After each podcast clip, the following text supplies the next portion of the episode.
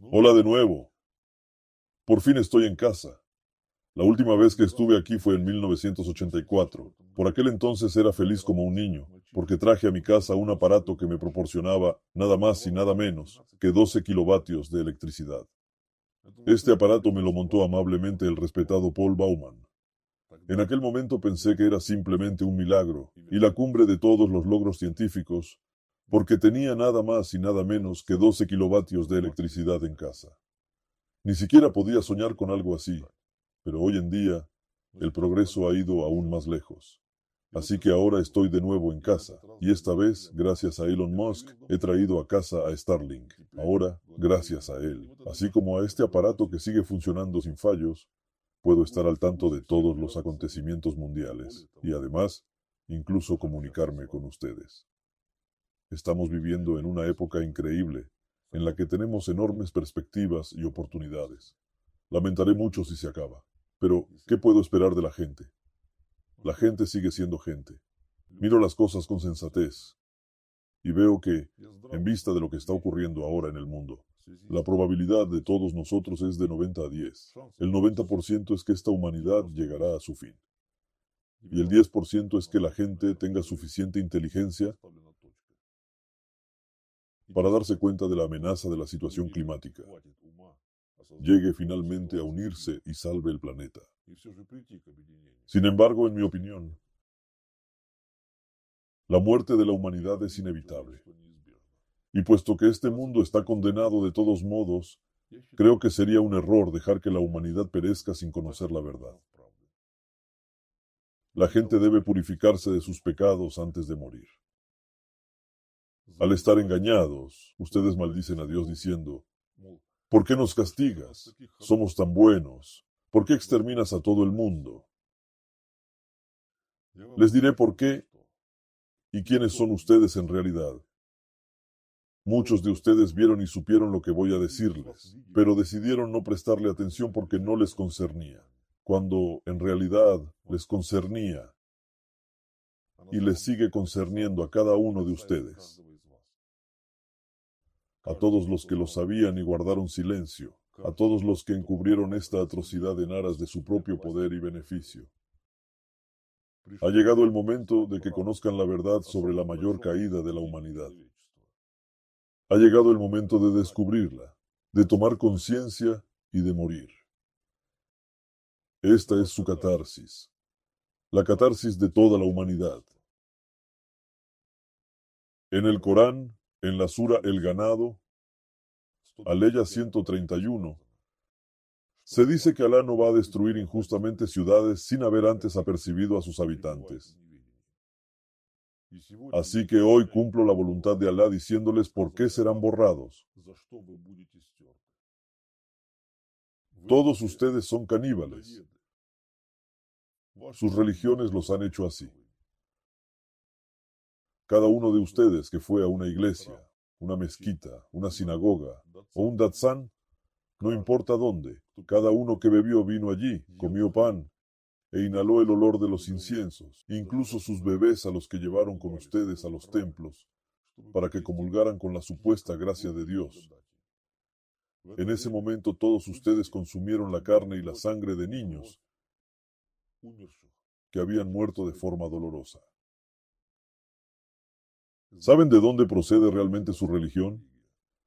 De hecho, los profetas no construyeron templos ni inventaron rituales. Entonces, ¿cómo todo esto se construyó como copias en todas partes, en todos los continentes? Si ustedes creen que las religiones se originaron a partir de la falta de inteligencia de pueblos primitivos que oían truenos, se asustaban y por eso empezaban a rezar, o que necesitaban lluvia,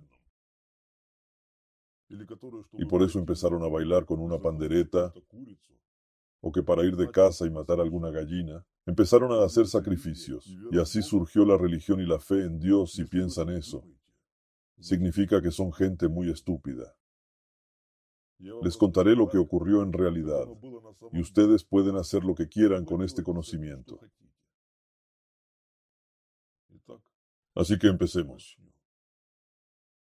Hace 25.000 años, Una forma de vida biológica altamente desarrollada gobernaba aquí en este planeta. Y toda la humanidad era esclava de criaturas sin alma, los apexianos.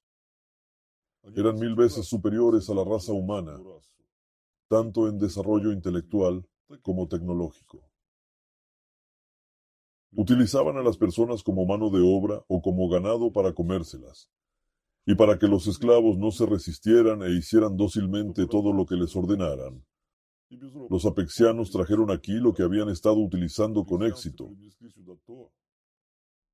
en otros planetas de otras galaxias durante millones de años. Fueron precisamente los apexianos quienes establecieron la primera religión en la Tierra. Y de hecho los primeros dioses adorados por toda la humanidad fueron los apexianos.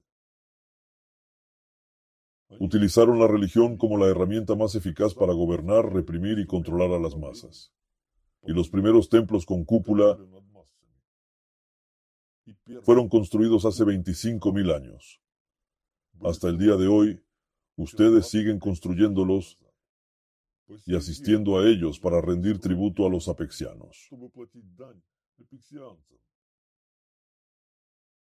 Fueron precisamente los apexianos quienes crearon la casta de los sacerdotes. Seleccionaron entre ustedes a los más astutos, los más mezquinos y los más leales a ellos. Eran personas que, en aras de su propia grandeza, estaban dispuestas a traicionar a toda la humanidad. Fueron los apexianos quienes elevaron a esos canallas por encima de ustedes y los convirtieron en intermediarios entre ellos como dioses y ustedes como esclavos. Mientras que para ustedes esto parece una noticia ficticia, para su alto clero no es más que su historia, que mantuvieron en profundo secreto de ustedes. Precisamente por eso han conservado una veneración tan profunda por los apexianos. Y hasta el día de hoy están esperando el regreso de sus amos, que les dieron un enorme poder sobre la gente así como herramientas de manipulación que funcionan perfectamente hoy en día, igual que funcionaban hace 25 mil años. Los apexianos enseñaron a sus sacerdotes lo que ellos mismos amaban mucho y lo que mantenía a sus esclavos en un dominio mortal hasta tal punto que la gente realmente les adoraba como dioses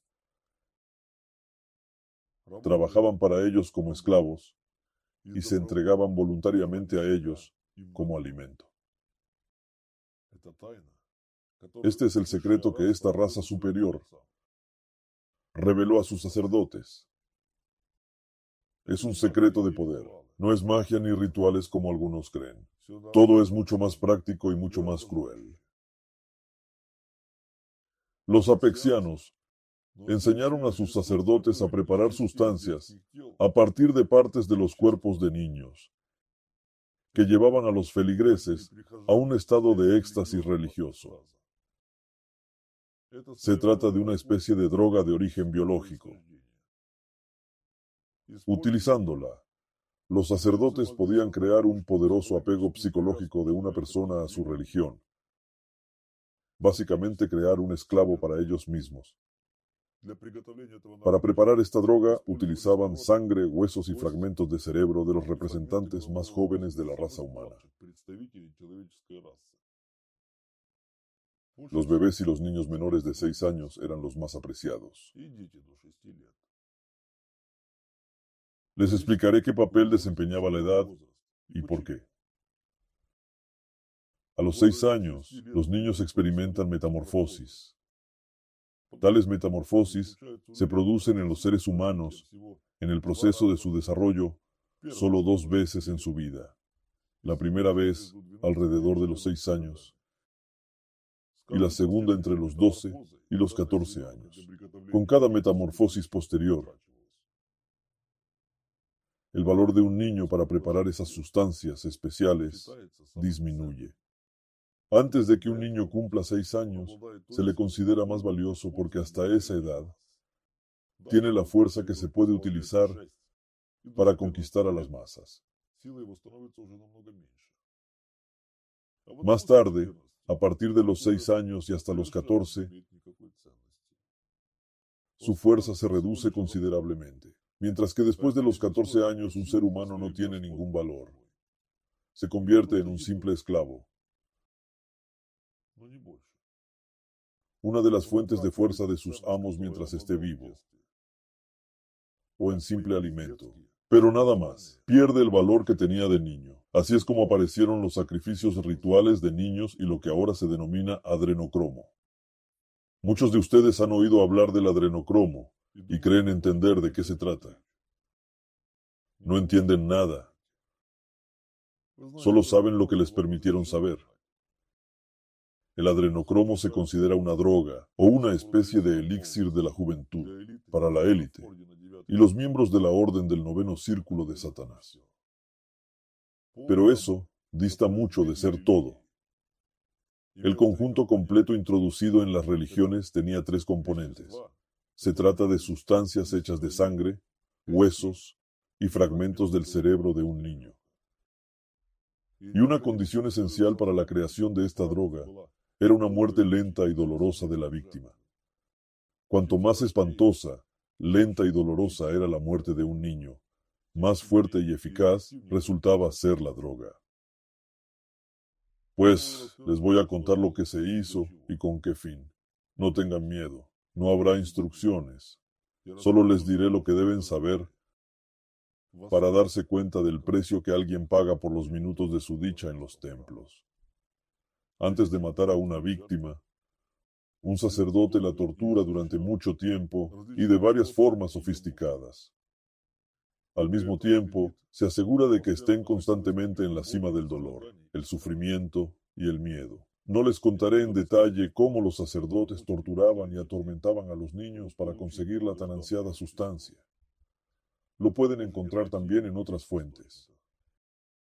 El hecho mismo de que obligaran a los niños a sufrir de forma muy larga y dolorosa y a ser plenamente conscientes de la inevitabilidad de su muerte era el punto clave de esas torturas.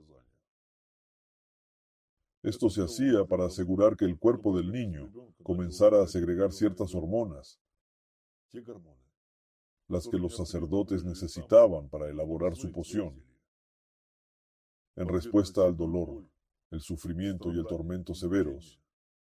Se desencadenan en el cuerpo mecanismos compensatorios. En ese momento, el cuerpo del niño lucha por defenderse con todas sus fuerzas para salvar su vida. El cerebro empieza a producir una enorme cantidad de hormonas y se activan ciertos procesos químicos en el organismo. Y en este momento en que la sangre está muy saturada de estas sustancias, el sacerdote tenía que matar a la víctima de una manera especial. Después de eso, se drenaba la sangre y se extraían ciertas partes del cerebro y de los huesos, en particular el hueso occipital del cráneo y el hueso púbico de la pelvis, aunque a menudo también se extraía el cráneo entero y todos los huesos de la pelvis. ¿Qué hacían después con todo esto? Mezclaban la sangre de la víctima torturada hasta la muerte en bebidas que utilizaban en rituales, como la llamada Santa Comunión de hoy en día, a veces en pequeñas dosis, a veces en formas concentradas. Ellos mismos bebían esas bebidas y se las daban al rebaño. Y bastaba con beber solo una pequeña cantidad de esta mezcla para obtener el efecto deseado. Este es el caso cuando dosis mínimas producen un gran resultado. Esta sustancia actúa como la homeopatía. Al entrar en su cuerpo, desencadena una respuesta, activa su sistema hormonal y le obliga a funcionar como los sacerdotes quieren. De ahí los efectos que experimentan en sus templos. Desde paz interior, ligereza y estado de ánimo elevado hasta la euforia y un increíble éxtasis interior. Si creen que solo era necesario consumir una poción líquida, se equivocan. Los huesos extraídos de un niño torturado hasta la muerte se molían hasta convertirlos en polvo, se mezclaban con harina y con esta mezcla se horneaban diversos productos, incluido el pan, como el pan de comunión de hoy en día. Los sacerdotes daban todo esto para comer y beber a los adeptos de sus cultos, o feligreses en términos modernos. Sin embargo, lo que extraían del cerebro de un niño torturado hasta la muerte era mucho más poderoso. Hace ya 25.000 años, los apexianos enseñaron a sus sacerdotes a extraer compuestos esenciales de partes específicas del cerebro de los niños y a mezclarlos con diversos inciensos. La esencia obtenida en sí no tiene olor, por lo que puede mezclarse fácil e imperceptiblemente en absolutamente cualquier producto aromático. Y basta con inhalar aire una sola vez para que estas sustancias lleguen directamente a su cerebro, obligándolo a funcionar de una forma determinada. Fíjense qué coincidencia. La forma más antigua de sacrificio a las divinidades es la quema de incienso. Abran la Biblia y verán que Yahvé le dijo personalmente a Abraham, el antepasado de todos los judíos y tribus árabes, cómo realizar correctamente el ritual de adorarle, incluso quemando incienso, hace seis mil años.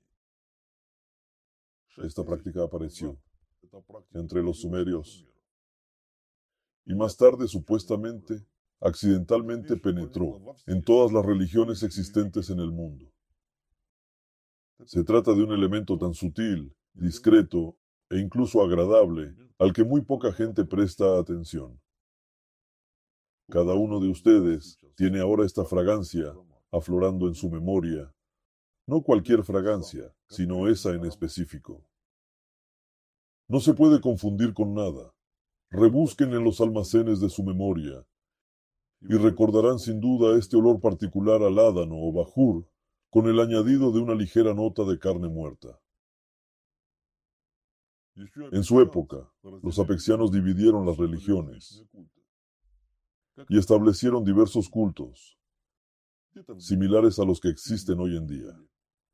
En algunos templos la gente inhalaba, en otros bebía, y en otros comía esos productos. En otros templos solo los inhalaban, bebían o comían.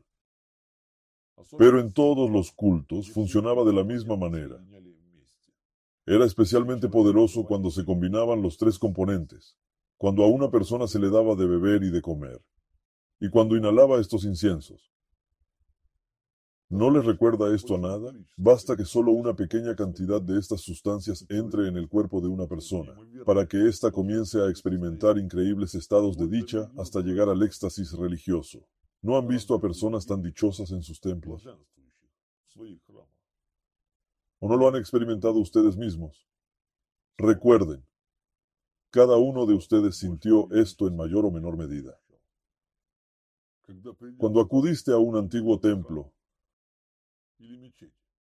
o mezquita famosos para una gran fiesta, y de repente tuviste un estado supuestamente espiritual sublime, una sensación de ligereza y libertad, como si te quitaran una carga del corazón, y sentiste que todos tus pecados se te caían de encima en ese momento.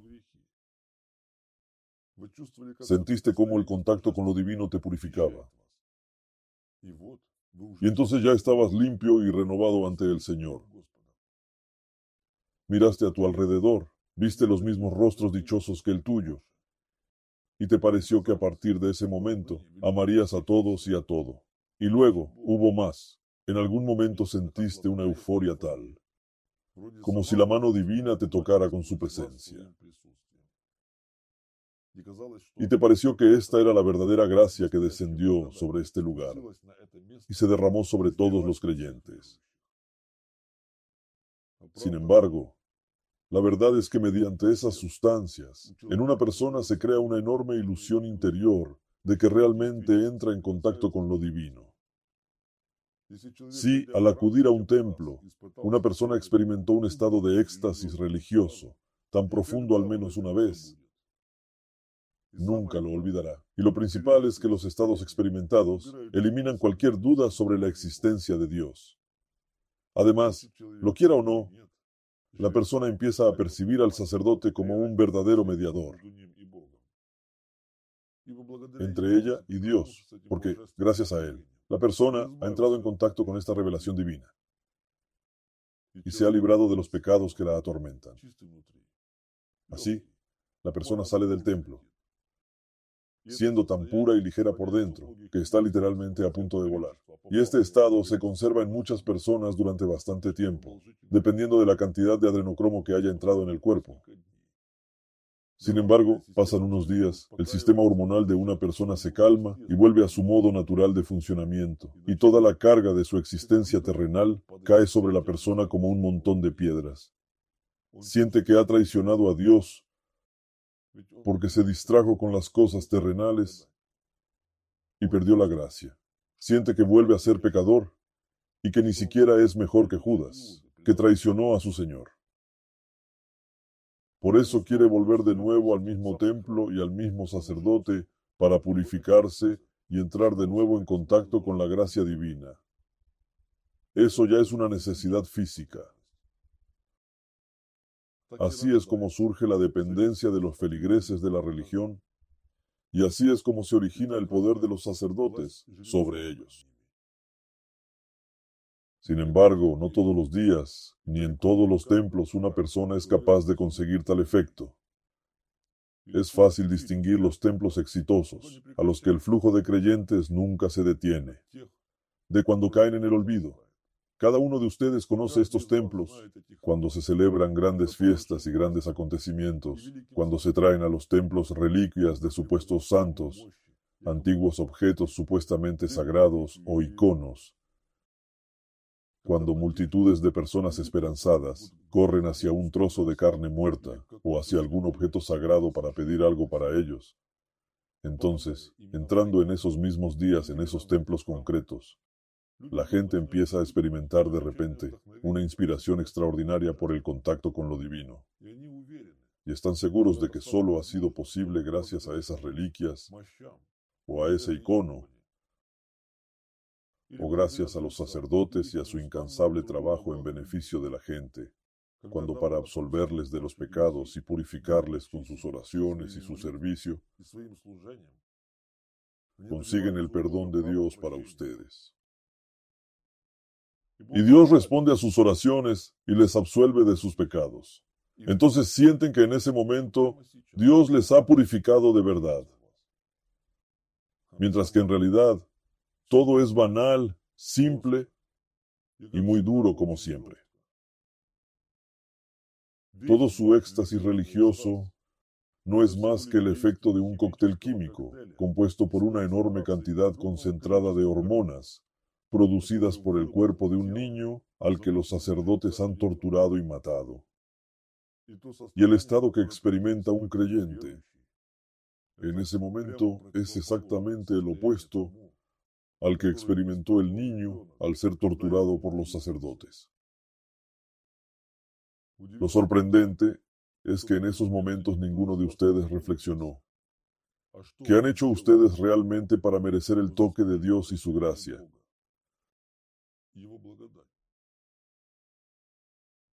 Los santos dedicaron años de su vida a alcanzar al menos un ligero contacto con este estado intentando ganárselo mediante un duro trabajo interior.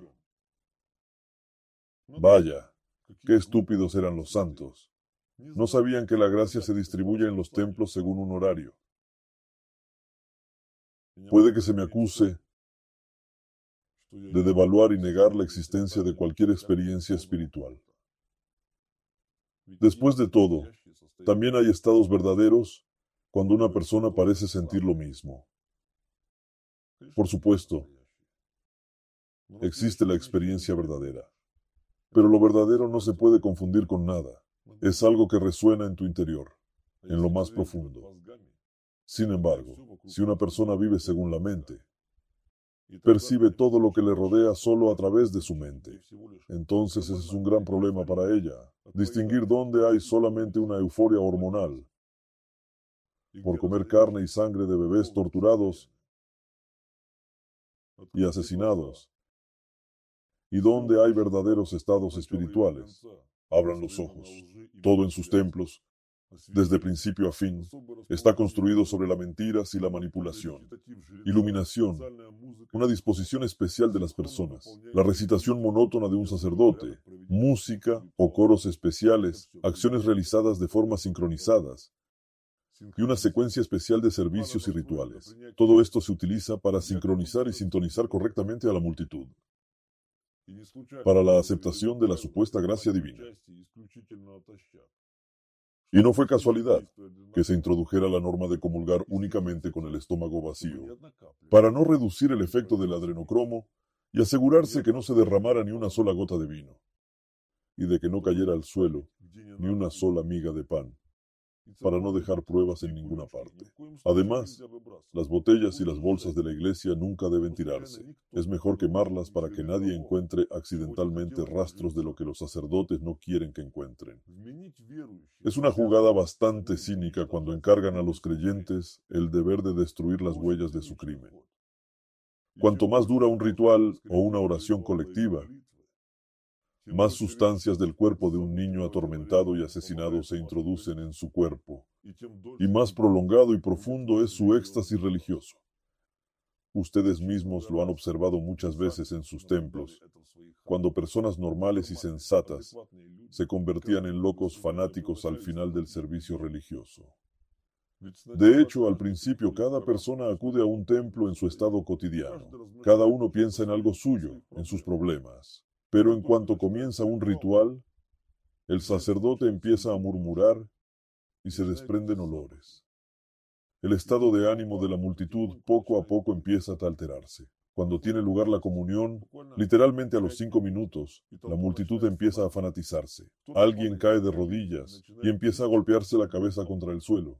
Otro se pone histérico delante de los iconos, rezando y sollozando.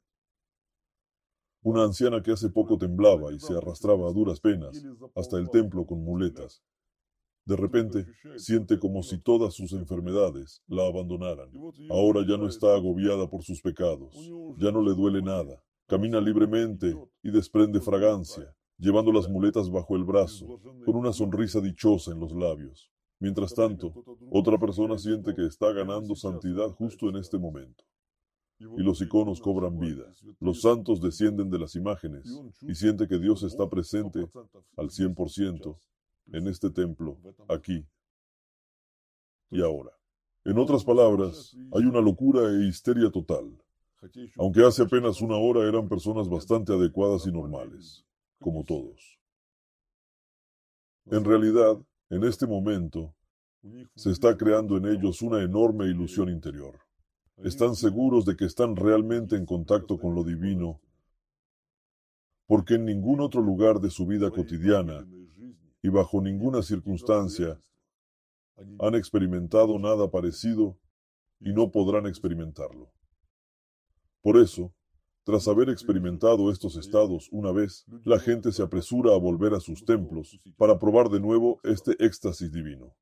Esto les zombifica y crea una ilusión de acercamiento a Dios. Así es como se crean fanáticos religiosos absolutamente devotos. ¿Y cómo se puede convencer después a una persona de que todo esto es un engaño y además un engaño muy cruel? De ninguna manera. ¿Rechazará tal persona la oportunidad de volver a experimentarlo? Por supuesto que no. Y si una persona experimenta tales estados con cierta periodicidad, puede considerarse un patrocinador permanente, emocional, financiero y electoral al mismo tiempo. Una persona así se convierte simplemente en un esclavo de los sacerdotes. ¿No han sentido, estando en el templo, que les está pasando algo que no está bien? ¿Cómo se estrecha su conciencia? ¿Cómo se sienten perdidos? ¿Cómo sus pensamientos saltan imprevisiblemente en varias direcciones? Luego se calman, y entonces aparece la dicha. Empiezan a ver cómo los íconos cobran vida o cómo las sombras se alejan. y sienten la presencia de Dios junto a ustedes. Sienten la libertad. Sienten la vida dentro de ustedes. Mientras que en realidad sienten cómo la vida de alguien arrebatada por los sacerdotes les convierte en esclavos. La verdad está en el hecho de que, al recibir la comunión, ustedes beben la sangre de niños torturados hasta la muerte. Cuando comen el pan ritual, comen la carne de niños torturados hasta la muerte. Y cuando inhalas el aire fragante de tus templos, respiras la esencia hecha del cerebro de un niño torturado que murió una muerte horrible, solo un par de instantes de su éxtasis divino que ustedes experimentaron en los templos. Le costaron la vida entera al hijo de alguien. ¿De verdad quieren decir que es la primera vez en su vida que oyen esta información? ¿O tal vez no la han visto en la historia? No mientan. No se mientan a ustedes mismos. Ustedes lo vieron y lo sabían todo. Pero creyeron que el destino de esos niños no les concierne. Orgullosos e hipócritas. Incluso lo que estoy diciendo ahora les duele solo porque ustedes se habían enterado de que son cómplices de este crimen y se habían dado cuenta de repente del horror de su situación. No tienen cómo justificarse.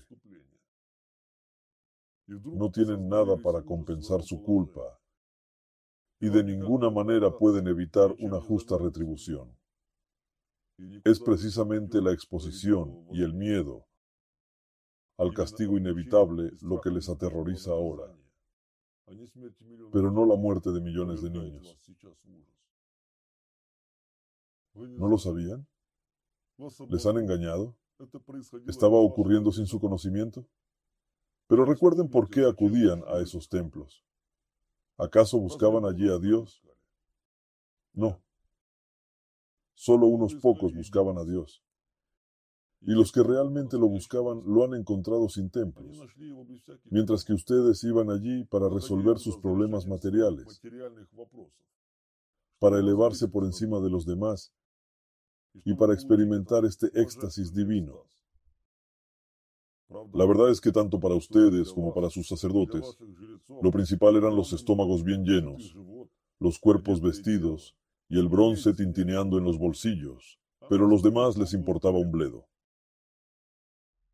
Ustedes, devoradores de sus propios niños, ¿piensan realmente que su pecado es menor que el de aquellos que les dieron niños como alimento?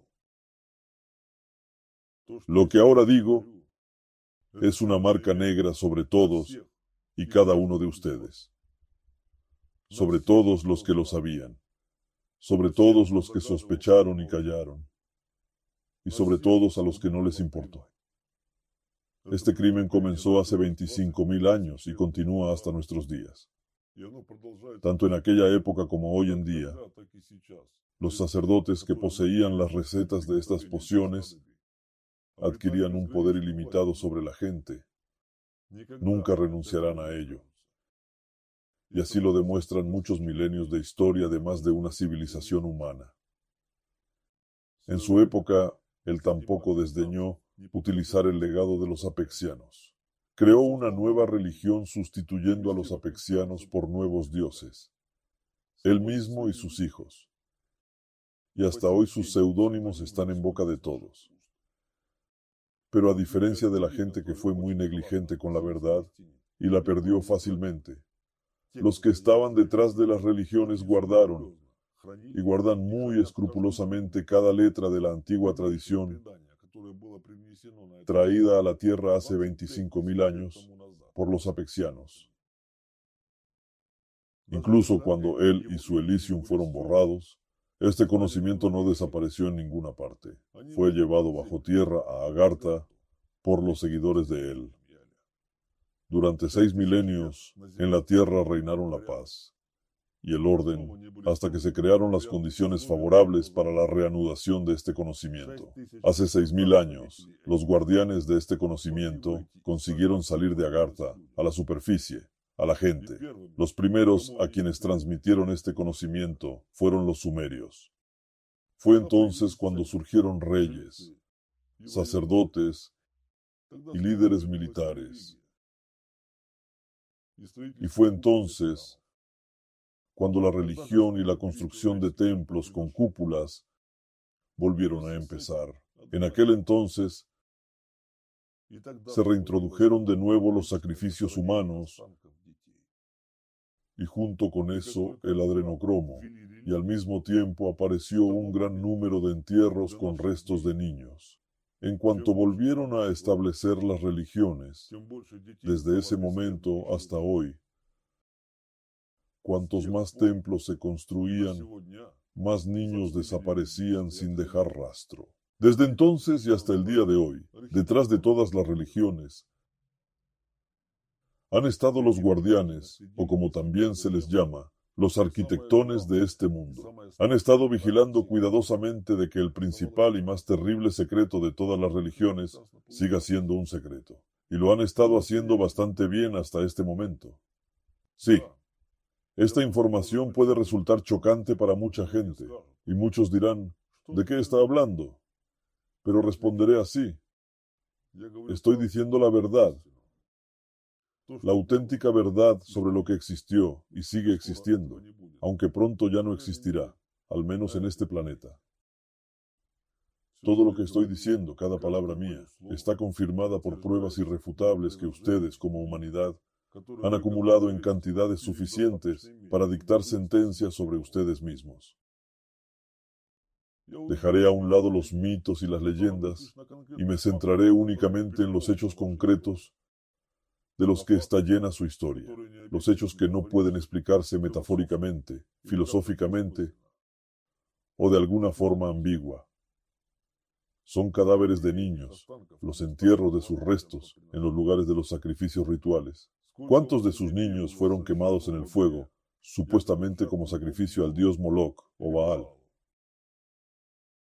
Esta era una práctica muy común de todas las tribus caldeas. Hacer pasar por el fuego, Así lo llamaban en la Torá. Y todo el mundo ha oído, y todos ustedes conocen esta historia de imágenes antiguas, cuando un niño era colocado en las manos de una enorme estatua de una deidad con cuernos, desde donde rodaba hasta el fuego. Las cenizas y los restos de los niños después de tales quemas se ponían en recipientes especiales y se enterraban en el suelo, en los llamados tofetes. Eran campos enteros de urnas funerarias, enterradas con las cenizas de los niños asesinados. Seguro que ustedes conocen al menos uno de estos lugares de la Biblia. El Valle de Hinnom, que más tarde se convirtió en el prototipo de la Gehenna de fuego. El mayor de los campos de este tipo descubiertos fue el de Cartago, donde se desenterraron los restos de unos 20.000 niños la mayoría de ellos bebés de hasta seis meses. ¿Se imaginan la magnitud? Esta es solo una región y esto es solo lo que se encontró. Veinte mil niños quemados. ¿Realmente creen que alguien simplemente tiraría una cantidad tan enorme de la sustancia más valiosa? Después de todo, quemar o tirar es lo mismo. No, no fueron simplemente quemados. Sepan que en lo que se llama el sacrificio ritual de niños, no había ni hay otro significado, excepto con el propósito de obtener sangre y partes de sus cuerpos, para que después los sacerdotes pudieran elaborar sus pociones con ellos. No provocaban con ello ninguna lluvia, ni apaciguaban a los dioses con almas inocentes, y el sol no dejaría de brillar, ni el mundo se derrumbaría si dejasen de hacerlo. Los que intentaban hacer sacrificios con este fin no eran más que imitadores que no conocían la esencia. Son casos aislados y fáciles de distinguir del resto. Y todas esas leyendas de que supuestamente los dioses exigen sacrificios para sí mismos no eran más que una justificación para el rebaño, una forma de justificar esta masacre sangrienta e incluso de convencer a la gente de su necesidad. Creen que es primitivo creer tales explicaciones, sin embargo, de alguna manera, a ustedes les convencieron de la necesidad de beber la sangre y comer la carne de Cristo que ya había sido crucificado por ustedes. Ustedes lo creen. Pues ellos también lo creían. No eran dioses abstractos los que necesitaban estos sacrificios, sino sacerdotes concretos y quienes estaban detrás de ellos. Y aquí no hay misticismo ni magia, solo hay un cálculo práctico, seco y muy duro. Por lo tanto, el holocausto de cadáveres es solo una de las formas de destruir las huellas de lo que les hicieron a los niños. Y si miran los otros restos que no fueron quemados, sino simplemente enterrados, allí verán exactamente lo que les estoy diciendo. En diferentes partes de la Tierra, en diferentes continentes, en las tribus de Mesoamérica, en los druidas celtas, en las orillas del mar de Azov, en la montaña Liceo en Grecia, en la India, así como en Myanmar y en otros lugares, los arqueólogos encuentran un gran número de cuerpos de niños asesinados de una manera muy similar. A menudo se trata de cuerpos desmembrados, con las piernas cortadas por las articulaciones y con las cabezas cercenadas, a menudo realizado con precisión quirúrgica, lo que indica una gran práctica del sacerdote que lo llevó a cabo. Si los cráneos permanecieron en la escena del crimen, si no se los llevaron por completo, suelen carecer de huesos específicos.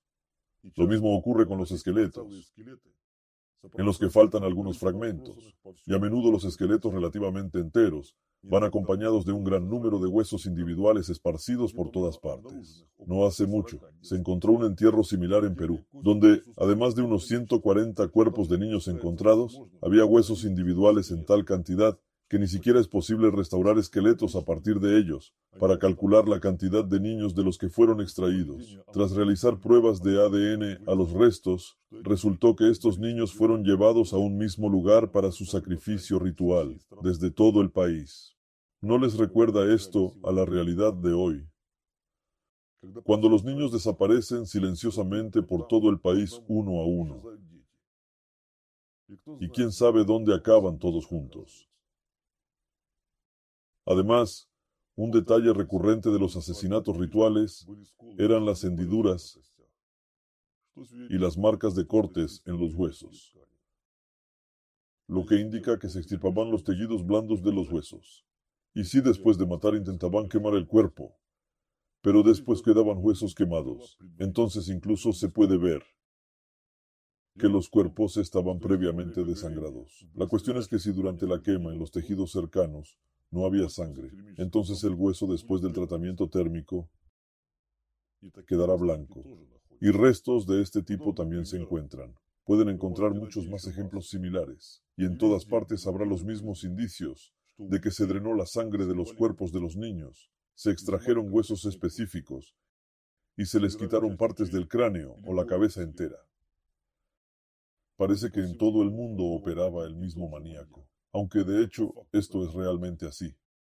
Hay un detalle más que sus científicos no han podido explicar de ninguna manera. En algunos entierros, los niños eran colocados uno o varios por edad, en orden ascendente, es decir, los bebés por separado, los niños a partir de seis años y los adolescentes también por separado. Está claro que esto no es accidental. Y de nuevo, no hay ningún significado sagrado aquí. Es una clasificación. Esto se hizo para no mezclar y no confundir las drogas. ¿Cuál funcionará más fuerte y cuál es más débil? Hay una analogía con las realidades modernas, ¿verdad? Es la misma forma en que los fabricantes de sustancias estupefacientes empaquetan su producto en términos de calidad y fuerza de efecto. Miren cómo todo se explica fácil y sencillamente, si no se busca un profundo significado sagrado donde no lo hay. Ustedes ni siquiera han sido capaces de ver lo que estaba prácticamente en la superficie delante de ustedes. Cuando se encontraron restos de cadáveres de niños directamente cerca de hornos de pan o en los emplazamientos de antiguas bodegas. Ustedes incluso en esos casos intentaron encontrar alguna explicación mágica y ritual, y nadie se hizo la pregunta, ¿qué hacen los cadáveres de los niños en los lugares donde se hace pan y vino? Yo les responderé. Estos eran los lugares de producción del adrenocromo y de la harina de huesos. Las víctimas eran asesinadas inmediatamente en el lugar Los huesos y la sangre se añadían a la harina y al vino. Se envasaban y se enviaban desde esos lugares a donde hubiera demanda. Se encontraron muchos entierros similares en el territorio de la región de Crimea, Azov, donde supuestamente se sacrificaban niños hasta la Edad Media, es decir, ya en la misma época y justo al lado del Bizancio ortodoxo. Hasta ahora, los historiadores siguen devanándose los sesos sobre qué tipo de pueblo lo hizo todo allí, mientras que no era el pueblo, sino fabricantes y proveedores de pociones mágicas para templos de diferentes cultos. También ustedes intentan dar un significado místico a los objetos encontrados en los lugares de entierros, pero es asombroso lo que se puede ver si se miran las cosas con más sencillez, tal y como son. ¿Qué se suele encontrar junto a los restos? Cuchillos, algunos barreños, jarras y, a menudo, se encuentran huesos de niños mezclados con fragmentos de ánforas. Además, cerca se encuentran piedras de molino y quemadores de incienso. Creo que ahora queda claro el propósito de estos objetos. Los historiadores se devanan los sesos preguntándose cuál podía ser la finalidad de las piedras de molino durante el sacrificio ritual. ¿Lo han adivinado ahora? Las piedras de molino o los molinillos de grano se utilizaban para hacer harina de huesos directamente en el lugar.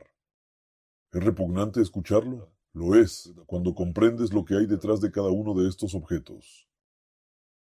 ¿Y qué? ¿Quieren decir que no sabían de los sacrificios de niños? Lo sabían, pero les daba igual. Ayer esto era una antigüedad remota para ustedes, y el destino de estos niños no les causaba ninguna lástima ni compasión.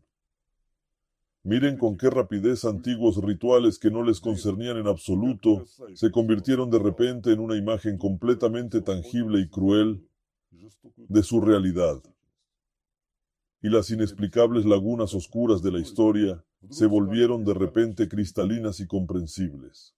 Simplemente no deberían buscar misticismo donde se cometieron asesinatos brutales. Al fin y al cabo, el asesinato no deja de ser tal solo por su antigüedad. Y todo estaba siempre en la superficie.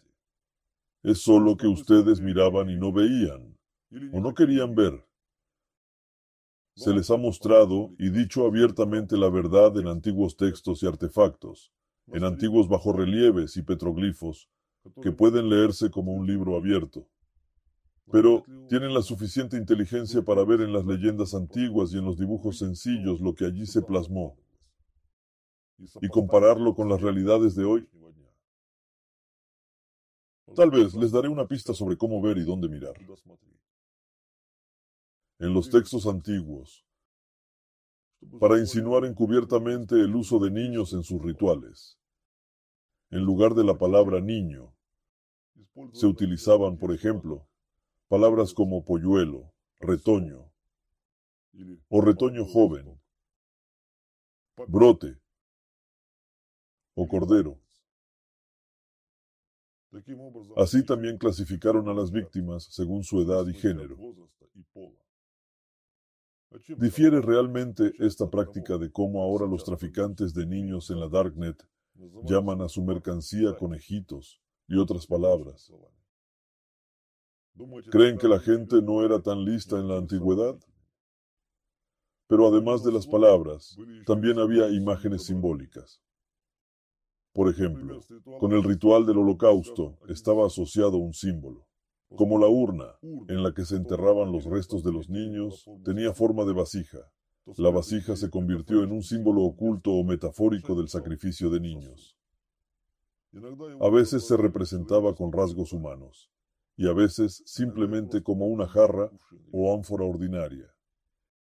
Y dependiendo del contexto general de la imagen, el contenido de la jarra cambiaba. Denotaba o bien restos de cuerpos, es decir, un ritual realizado, o bien vino ya preparado con sangre, es decir, adrenocromo. El segundo símbolo popular oculto de los sacrificios de niños era el grano, como alusión a esos panes que luego se horneaban con huesos de niños. ¿Y que quieres decir que no han visto estas imágenes? Un ánfora y tallos de grano, una jarra y una gavilla de trigo. Vino y pan son símbolo de prosperidad y fertilidad, pero en realidad es la sangre y la carne de niños torturados hasta la muerte. Y su supuesta santa comunión es un antiguo ritual del que los cristianos simplemente se apropiaron e introdujeron el monopolio. Pero de hecho, obligaron a millones de personas a comerse a sus propios hijos. Si antes se practicaba de forma dispersa, entre pueblos individuales y pequeños cultos, luego, con la llegada del cristianismo, esta plaga se extendió a medio mundo. Comer la carne y la sangre de un dios sacrificado es un antiguo ritual de teofagia. Se introdujo en esta civilización hace seis mil años. Al mismo tiempo apareció el mito de la creación del mundo y de los seres humanos a partir de la carne y la sangre de un Dios desmembrado, cuando las venas se convirtieron en ríos y las manos en montañas, y las personas aparecieron a partir de los parásitos de su cuerpo, etcétera, etcétera. Parecerían ingenuos cuentos de hadas, pero con ellos se introdujo en la mente de la gente un patrón clave, que la vida humana y la existencia del mundo dependen por completo de un sacrificio sangriento, porque una vez Dios se sacrificó a sí mismo por el bien de la gente. Una idea familiar, ¿verdad? Sus sacerdotes llevan miles de años llevándola de culto en culto, de religión en religión. Después de todo, no hay necesidad de inventar nada nuevo si lo viejo funciona bien. De esta manera justificaron la necesidad de sacrificios humanos. Resulta que los dioses exigen sacrificios porque tienen derecho a hacerlo, porque ellos mismos sacrificaron una vez su carne y su sangre por la gente.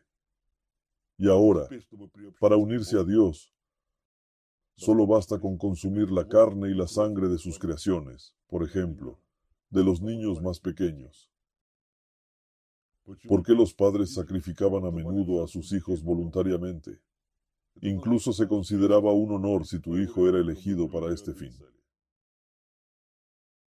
En Fenicia, cuando se realizaba el sacrificio, incluso los representantes de la nobleza daban a su hijo más querido, y se consideraba especialmente valioso si era el único hijo de la familia. Los judíos sacrificaban a su primogénito. Parecería, ¿dónde está la lógica? Mientras que la lógica aquí es simple. Cuando los padres se comían a sus propios hijos y empezaban a sentir una dicha increíble, estaban seguros de que Dios realmente respondía al sacrificio y les honraba con su presencia. Por eso entregaban tan fácilmente lo más valioso que tenían. Y estaban seguros de que sus hijos iban a Dios. A menudo, el asesinato de bebés se justificaba por el hecho de que supuestamente no tienen alma. Es fácil hablar de la ausencia de lo que uno mismo no tiene.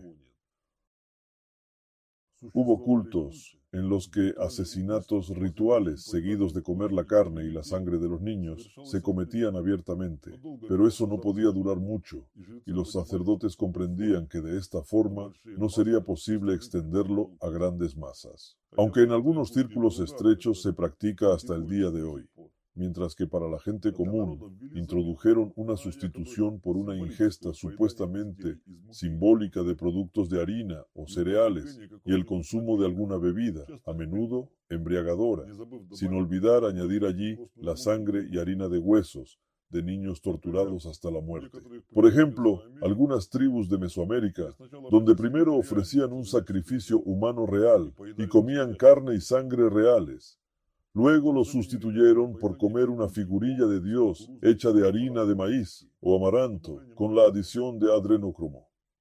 Este Dios de masa era desmembrado, repartido entre todos los miembros de la tribu, y entonces todos comieron pan junto con fragmentos de sus hijos. Lloraban y bailaban en una celebración ritual conjunta. Testimonios sobre ello han sido conservadas por los conquistadores que observaron todo eso. En la India, en el brahmanismo, el sacrificio humano se sustituyó por tortas de arroz, a las que se añadía adrenocromo. Al mismo tiempo, se creía que el brahman, mediante sus mágicas acciones rituales, supuestamente convertía estas tortas en carne real. Más tarde, todo se transformó en la conocida versión actual con pan y vino, y lo que ustedes llaman la Sagrada Comunión. Mucho antes de que fuera introducido en el cristianismo, los rituales con pan y vino eran un elemento obligatorio de las bacanales dionisíacas, los simposios griegos e incluso las reuniones de pitagóricos. La comunión también estaba presente en el culto europeo al dios Mitra.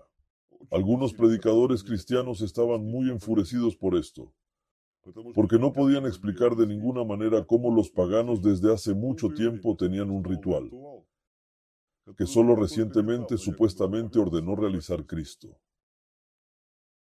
Aunque antes de eso, el vino y el pan sin levadura también eran un elemento obligatorio de la comida ritual de Pascua entre los judíos. Pregúnteles qué es lo que añaden a sus panes festivos. Así que, en principio, no hay nada nuevo bajo la luna. Ahora solo les he mostrado pequeños fragmentos de un gran crimen que sigue siendo impune durante varios miles de años. Sin embargo, todavía hay muchos niños que no han sido encontrados o que aún no han sido desenterrados. Y hay muchos que fueron quemados o triturados sin que quede rastro de ellos. Y nadie, ni siquiera el historiador o el antropólogo más inteligente y culto les responderá quién necesitaba a estas víctimas y para qué. Y lo más importante, ¿por qué precisamente fueron masacrados tantos bebés? ¿Cómo explicar esto? ¿Por la sed de sangre de Dios? Pero de hecho, son cuentos de hadas. Entonces, ¿por qué hay tanta determinación en la gente que lo hizo? ¿Qué? ¿Los dioses les anularon las malas cosechas por esto? ¿O las tribus vecinas dejaron de atacarles? ¿O todos vivieron felices para siempre gracias a esto? Por supuesto que no. Pero si se hizo de forma tan activa y regular, entonces los que lo hacían conseguían lo que querían. Así que la pregunta es, ¿qué era? Todo es sencillo. Para los sacerdotes era el poder, mientras que para el rebaño era una ilusión, tal que estaban dispuestos a ver cómo sus hijos eran torturados, masacrados, quemados vivos, mientras ellos mismos lloraban y bailaban en un acto ritual conjunto. Sin embargo, no lloraban por ver morir a sus hijos. Lloraban por el increíble deleite, por el contacto con lo divino que les envolvía, porque en ese momento ya habían comido e inhalado los restos de otros niños. Y en ese momento sentían un increíble éxtasis divino. Ese es el poder que daba y sigue dando a los sacerdotes. Pero, ¿por qué yo debo contarles todo esto? ¿Por qué ustedes mismos no han querido resolverlo durante todo este tiempo? Ustedes encontraban cadáveres de niños desmembrados y a nadie ni siquiera se le ocurrió investigar esos asesinatos. Solo tuvieron la inteligencia suficiente para elevarlo a una acción sagrada un ritual de adoración a los dioses, pero no hicieron nada para encontrar a los culpables y detenerlo. Después de todo, no hay nada complicado o incomprensible en lo que les he contado. Y, en mi opinión, ustedes tuvieron tiempo de sobra para sumar dos más dos y compararlo todo por su cuenta.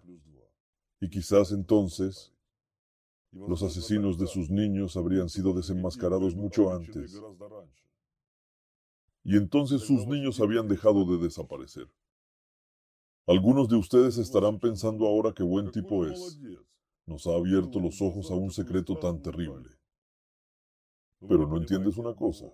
El hecho de que sea yo quien les diga esto es una condena para ustedes. Es una marca negra sobre todos y cada uno, de los que no han hecho nada para detenerlo. Al fin y al cabo, todo estaba a su vista. Hubo numerosos casos en la historia en los que los propios delincuentes fueron atrapados con las manos en la masa y su culpabilidad fue confirmada por numerosas pruebas. Los judíos fueron los más exitosos en ello. Durante mucho tiempo, casi hasta el siglo XX, Algunos grupos de judíos fueron acusados de que sus libros sagrados les instruían para torturar a niños no judíos y usar su sangre para sus rituales. Tales acusaciones aparecieron por primera vez en los primeros siglos de nuestra era, pero el asunto no recibió amplia publicidad hasta el siglo XII. Desde entonces, casos criminales de asesinatos rituales se iniciaron en todo el mundo, en Estados Unidos, en Egipto, en el Imperio ruso y en casi toda Europa. Poco a poco, las acusaciones se fueron llenando de nuevos detalles. Se dijo, por ejemplo, que los judíos crucificaban a los niños cristianos, repitiendo la crucifixión de Cristo, y que de este modo cometían un acto de burla a la fe cristiana. En otros lugares, los testigos durante los interrogatorios contaban que los judíos tenían un barril especial. En ese barril colocaban a un niño y lo hacían rodar en él hasta que se formaba el mayor número posible de hematomas en su cuerpo. Esto se hacía para que la máxima cantidad de sangre llegara a las capas superiores de la piel. Después a la víctima se la sacaba del barril y se le perforaba la piel con clavos por todo el cuerpo para drenar la mayor sangre posible. Luego la sangre obtenida de esta manera se utilizaba durante los rituales festivos, añadiéndola a la repostería. Por ejemplo, al pan sin levadura o matzá.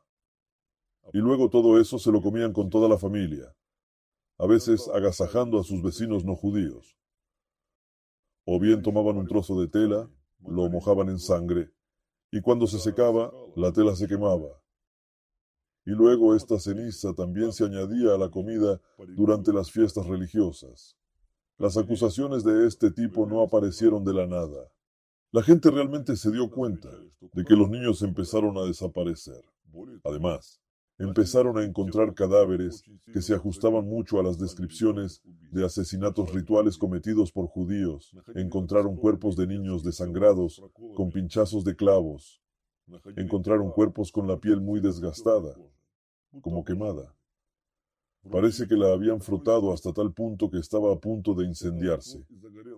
Hubo casos reales en los que judíos fueron atrapados infraganti en la escena del crimen, en los que se encontraron muchas pruebas y era imposible negar su participación en el crimen. Es decir, la composición del crimen y los motivos para acusaciones de este tipo estaban realmente presentes. Hubo testigos que daban testimonios contra judíos. Normalmente eran personas que trabajaban para ellos y se convertían en cómplices de sus crímenes. Al mismo tiempo, a veces había acusaciones falsas, cuando resultaba que los judíos realmente no estaban implicados, o cuando un niño desaparecido de repente volvía a casa por sí mismo. Estos casos se utilizaron más tarde como argumento de que los rumores sobre la sed de sangre de los judíos no son más que una calumnia, un mito medieval establecido. Pero también hubo casos en los que los judíos se comprometieron a sí mismos durante los interrogatorios. Se confundieron en sus testimonios y a veces fueron directamente atrapados en la mentira. Normalmente, las decisiones finales sobre tales casos las tomaba no el tribunal local, sino las instancias superiores. Y aquí hay una paradoja. Cuando tales casos llegaban a instancias superiores, los judíos eran absueltos por arte de magia, mientras que quienes los habían denunciado y habían testificado contra ellos eran exiliados o ejecutados. En cuanto a los casos en los que era imposible refutar la culpabilidad de los judíos y eran llevados ante la justicia, todo se arreglaba después de tal manera que parecían que habían cometido el crimen por motivos personales o que simplemente se habían vuelto locos. En otras palabras, los tribunales hacían todo lo posible por eliminar la versión del asesinato ritual. Los judíos tenían un argumento concreto contra todas las acusaciones. La Torá prohíbe explícitamente a los judíos consumir sangre. Como alimento sí lo prohíbe, pero el adrenocromo no es alimento, es poder. Si partimos de la posición de los más altos sacerdotes judíos en la jerarquía de los poderosos de este mundo, entonces esto es poder sobre muchas naciones. Y si se mira desde este punto de vista, entonces en la misma Torá, en el mismo Talmud y en muchos otros libros religiosos de los judíos, se puede encontrar un número suficiente de instrucciones para que los judíos dominen a otras naciones de todas las formas posibles. Sin embargo, si se examinan detenidamente los casos penales concretos que se iniciaron contra judíos por asesinatos rituales, se puede encontrar una extraña coincidencia. Resulta que muy a menudo, altos clérigos del cristianismo ortodoxo y católico, papas, pastores protestantes, zares y reyes en realidad los defendieron. ¿Saben por qué lo hacían? Porque si una persona es expuesta, todos serán expuestos. Por lo tanto, siempre se cubrían y defendían unos a otros. ¿Cuál fue el final definitivo? De toda la historia de los asesinatos rituales judíos de niños, se llevó a cabo y se promovió en todo el mundo un caso de gran repercusión, como resultado del cual los judíos fueron explícitamente absueltos. Y se declaró, terminemos con toda esta historia de libelo, todos ustedes son gente civilizada, así que dejen de creer en leyendas medievales.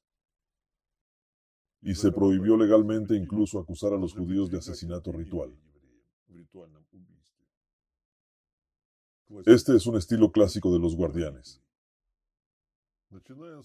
Desde los primeros siglos después de Cristo hasta nuestros días, se han iniciado tantos casos criminales, se han recogido muchísimas pruebas y testimonios de testigos oculares.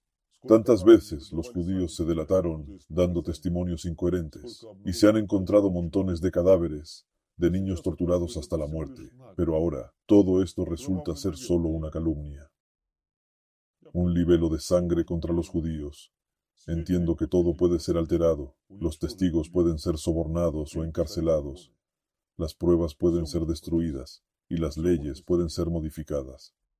Todo se puede limpiar y todo se puede borrar. Sin embargo,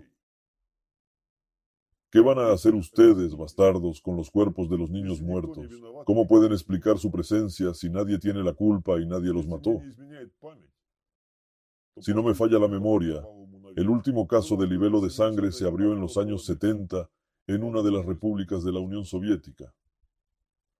Sin embargo, esto no significa que tales crímenes dejaran de ocurrir, solo significa que entonces todavía era posible hablar de ellos, pero más tarde también se eliminó esta oportunidad. ¿Creen que esto no ocurre ahora? Hace poco me encontré con una noticia sobre un asesinato sin resolver de un grupo de niños que en muchos aspectos coincide con lo que ocurría en los tiempos del llamado libelo de sangre. Sin embargo, Ahora es incluso imposible insinuar la versión del asesinato ritual, por no hablar de acusar abiertamente a nadie. Además, nadie investigará esta versión. Y a menudo los que decían la verdad, o al menos intentaban llegar a ella, eran acusados de antisemitismo y extremismo y los callaban.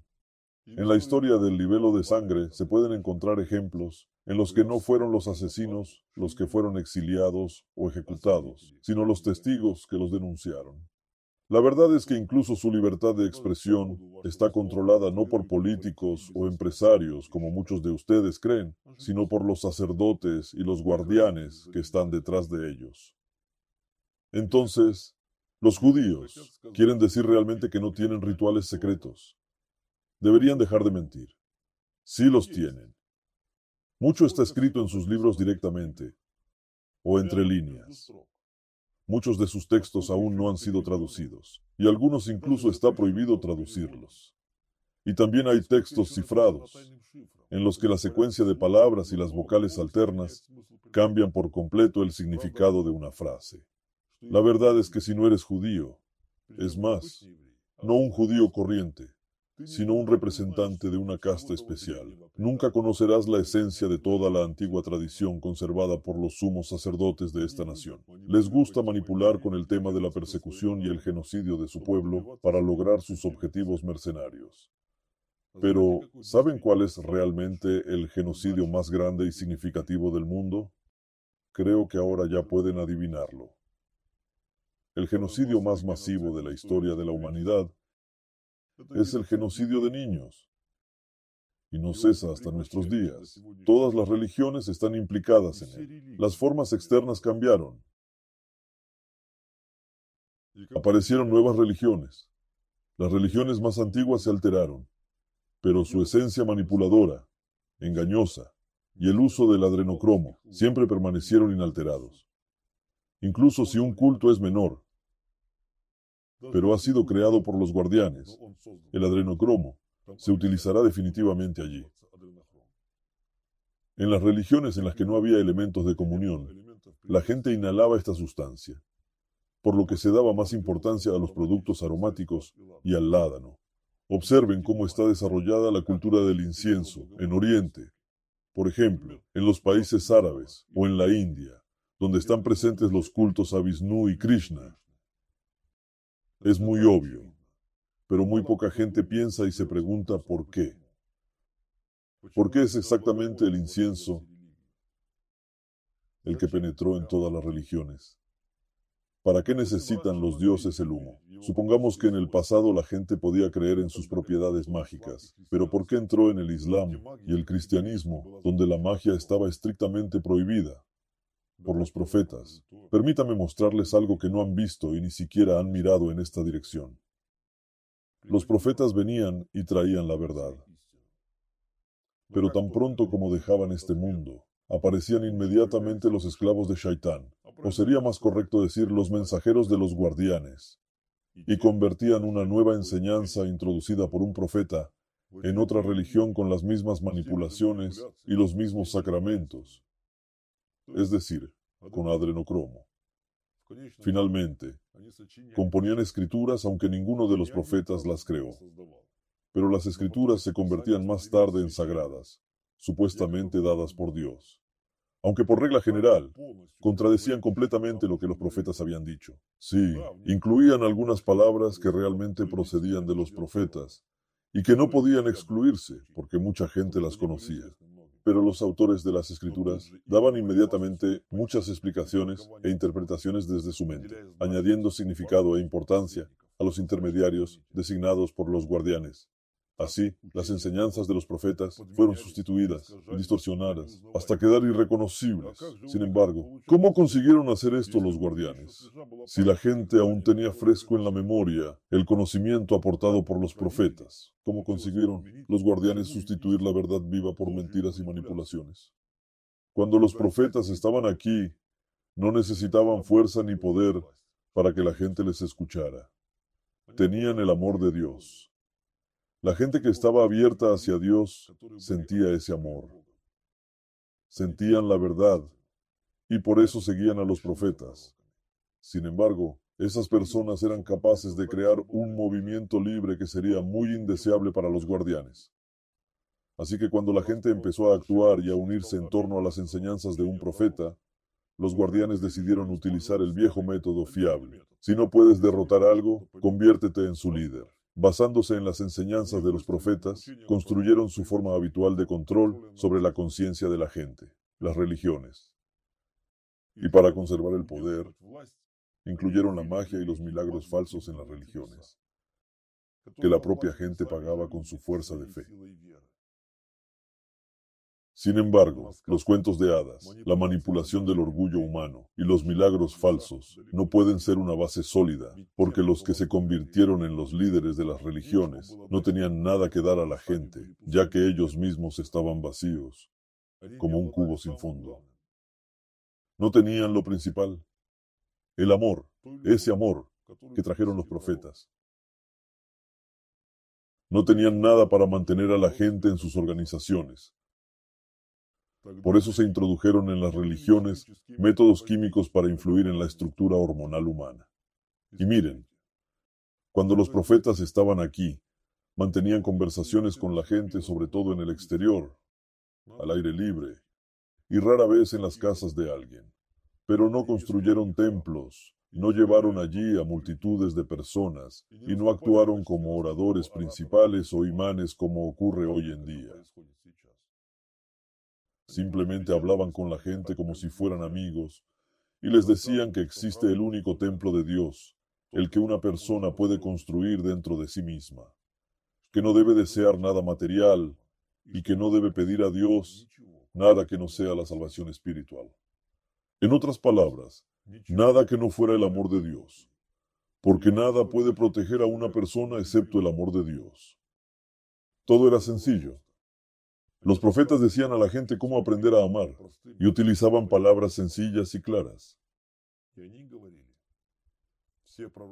Y todos los profetas dijeron que no hay ni puede haber intermediarios entre ustedes y Dios.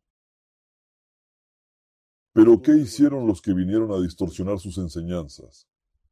En primer lugar, empezaron a reunir a grandes multitudes, a llevar a la gente a los templos y a incluir el incienso en los rituales. En el cristianismo, los primeros en introducir eso fueron Pedro y Pablo. ¿Por qué la enseñanza distorsionada de Pablo se hizo tan popular en pocos años y en cuestión de años aparecieron numerosas iglesias y surgieron patriarcas ecuménicos y obispos? Todo se debe a que lo primero que empezaron a hacer Pedro y Pablo fue utilizar el adrenocromo. Lo introdujeron en las iglesias y entonces la gente en masa empezó supuestamente a recibir iluminación y a sentir la fuerza de Dios. Además, Utilizaron el adrenocromo para atar a personas que les eran beneficiosas. Primero les daban a probar su poción, sin decirles lo que era, sin decirles que estaban bebiendo la sangre de niños torturados hasta la muerte, y cuando esas personas se enganchaban firmemente al adrenocromo, les mostraban de dónde lo sacaban. De ese modo, emperadores, reyes y otras figuras de autoridad se convertían en sus esclavos. Eso es lo que hacían Pedro y Pablo y por eso ganaron poder y popularidad tan rápidamente. Sus sacerdotes iniciados siguieron haciendo lo mismo. Y desde entonces, el uso de esas sustancias en las iglesias no ha hecho más que aumentar. Y cuantos más templos se construían, más niños desaparecían sin dejar rastro. Solo los verdaderos seguidores de Cristo, que eran capaces de preservar su enseñanza en su pureza, no utilizaban tales métodos. Los cátaros tampoco los utilizaron durante 1200 años, hasta que fueron diezmados. ¿Saben quiénes más estaban entre esos pocos que nunca utilizaron adrenocromo y nunca sacrificaron niños? Satanistas. Me refiero a aquellos en el sentido original de esta palabra. La iglesia de Satanás fue creada solo recientemente, pero en esencia, la religión del satanismo consiste en reconocer al Dios Supremo mediante el reconocimiento de la forma más elevada de oposición a todo lo sagrado. Significa un reconocimiento de la misión especial de Satanás, que es frenar y no dejar que los indignos se acerquen a Dios.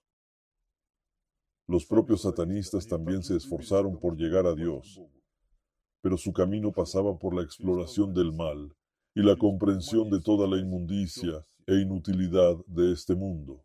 Comprendiendo que existe el diablo, se daban cuenta de que existe Dios, y apoyándose en esta comprensión, llegaban posteriormente a los intentos de ganar su amor. Este es también un camino, un camino hacia Dios. Y en este tipo de satanismo no había sacrificios ni uso de las sustancias que se utilizaban en otras religiones.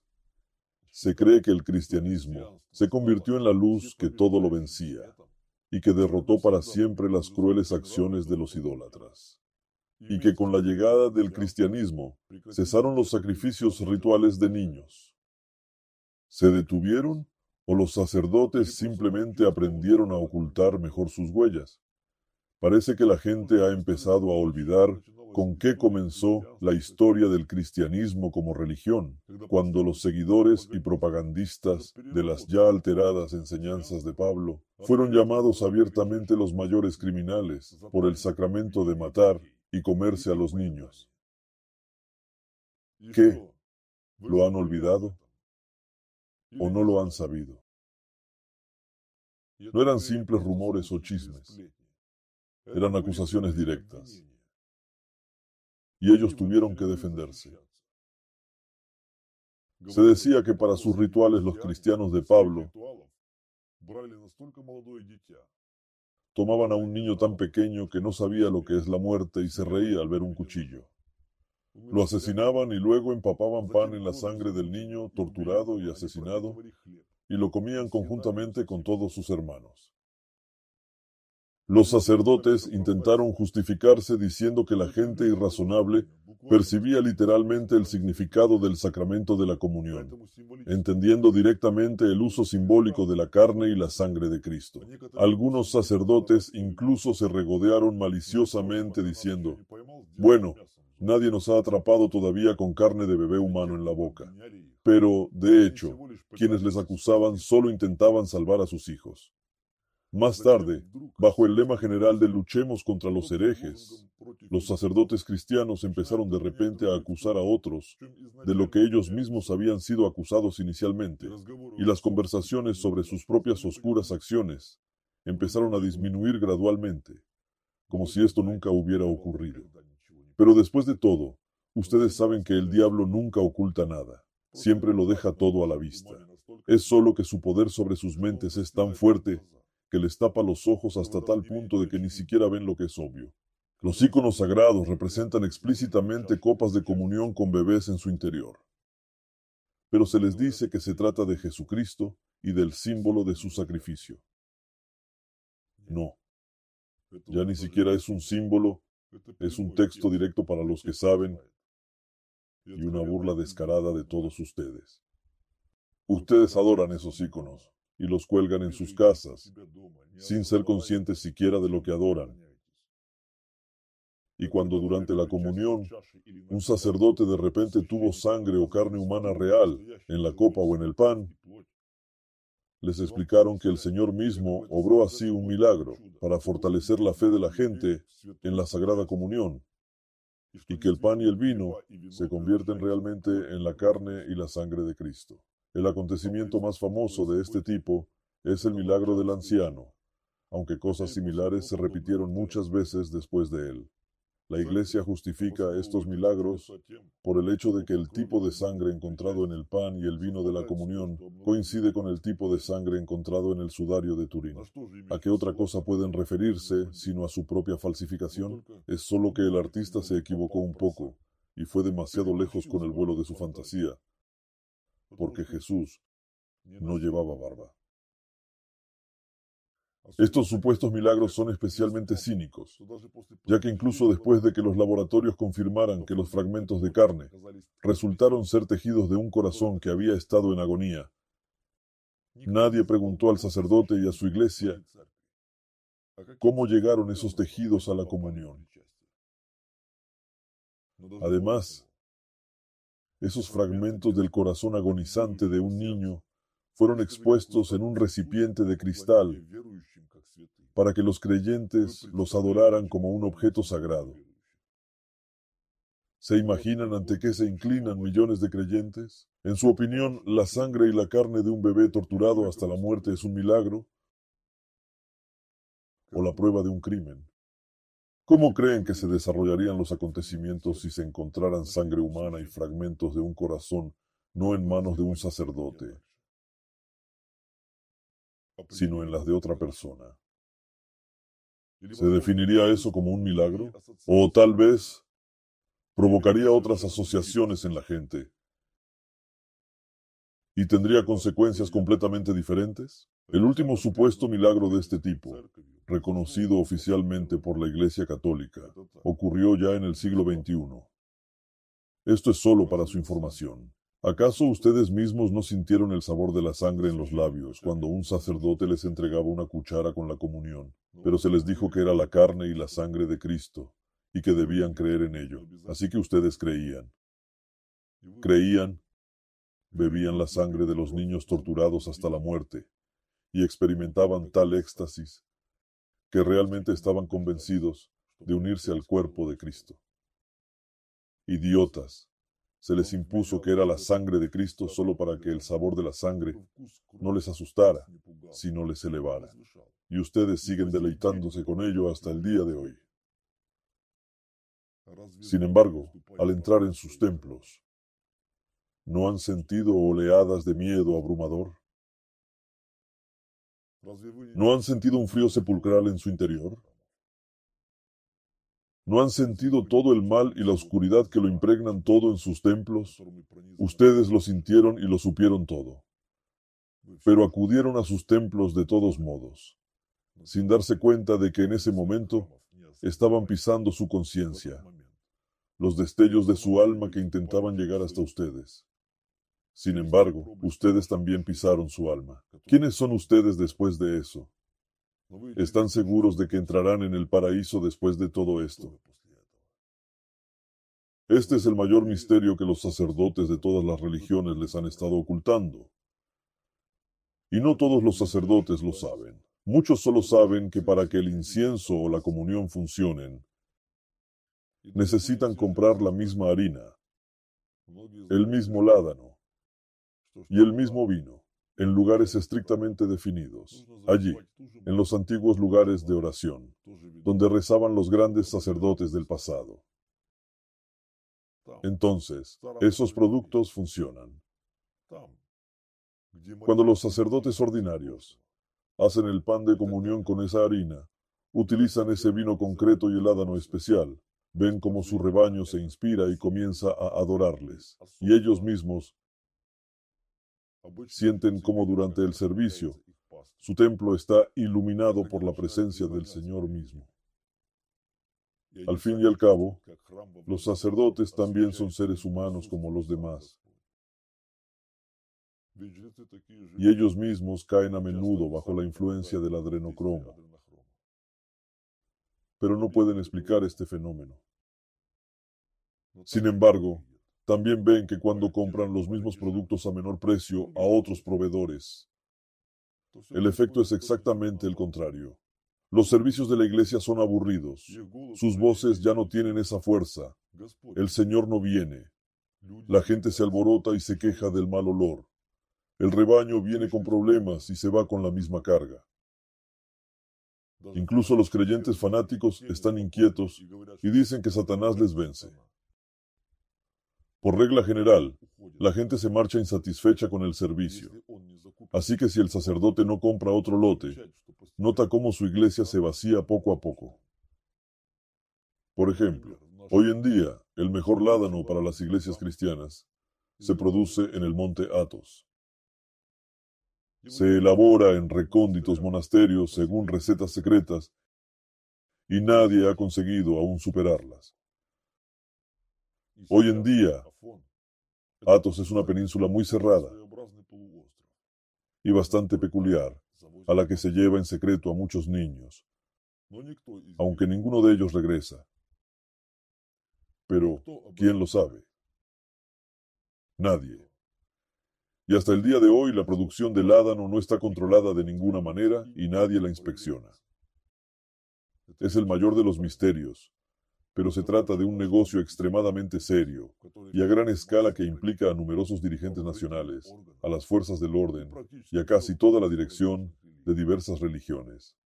Todo esto es un negocio multimillonario.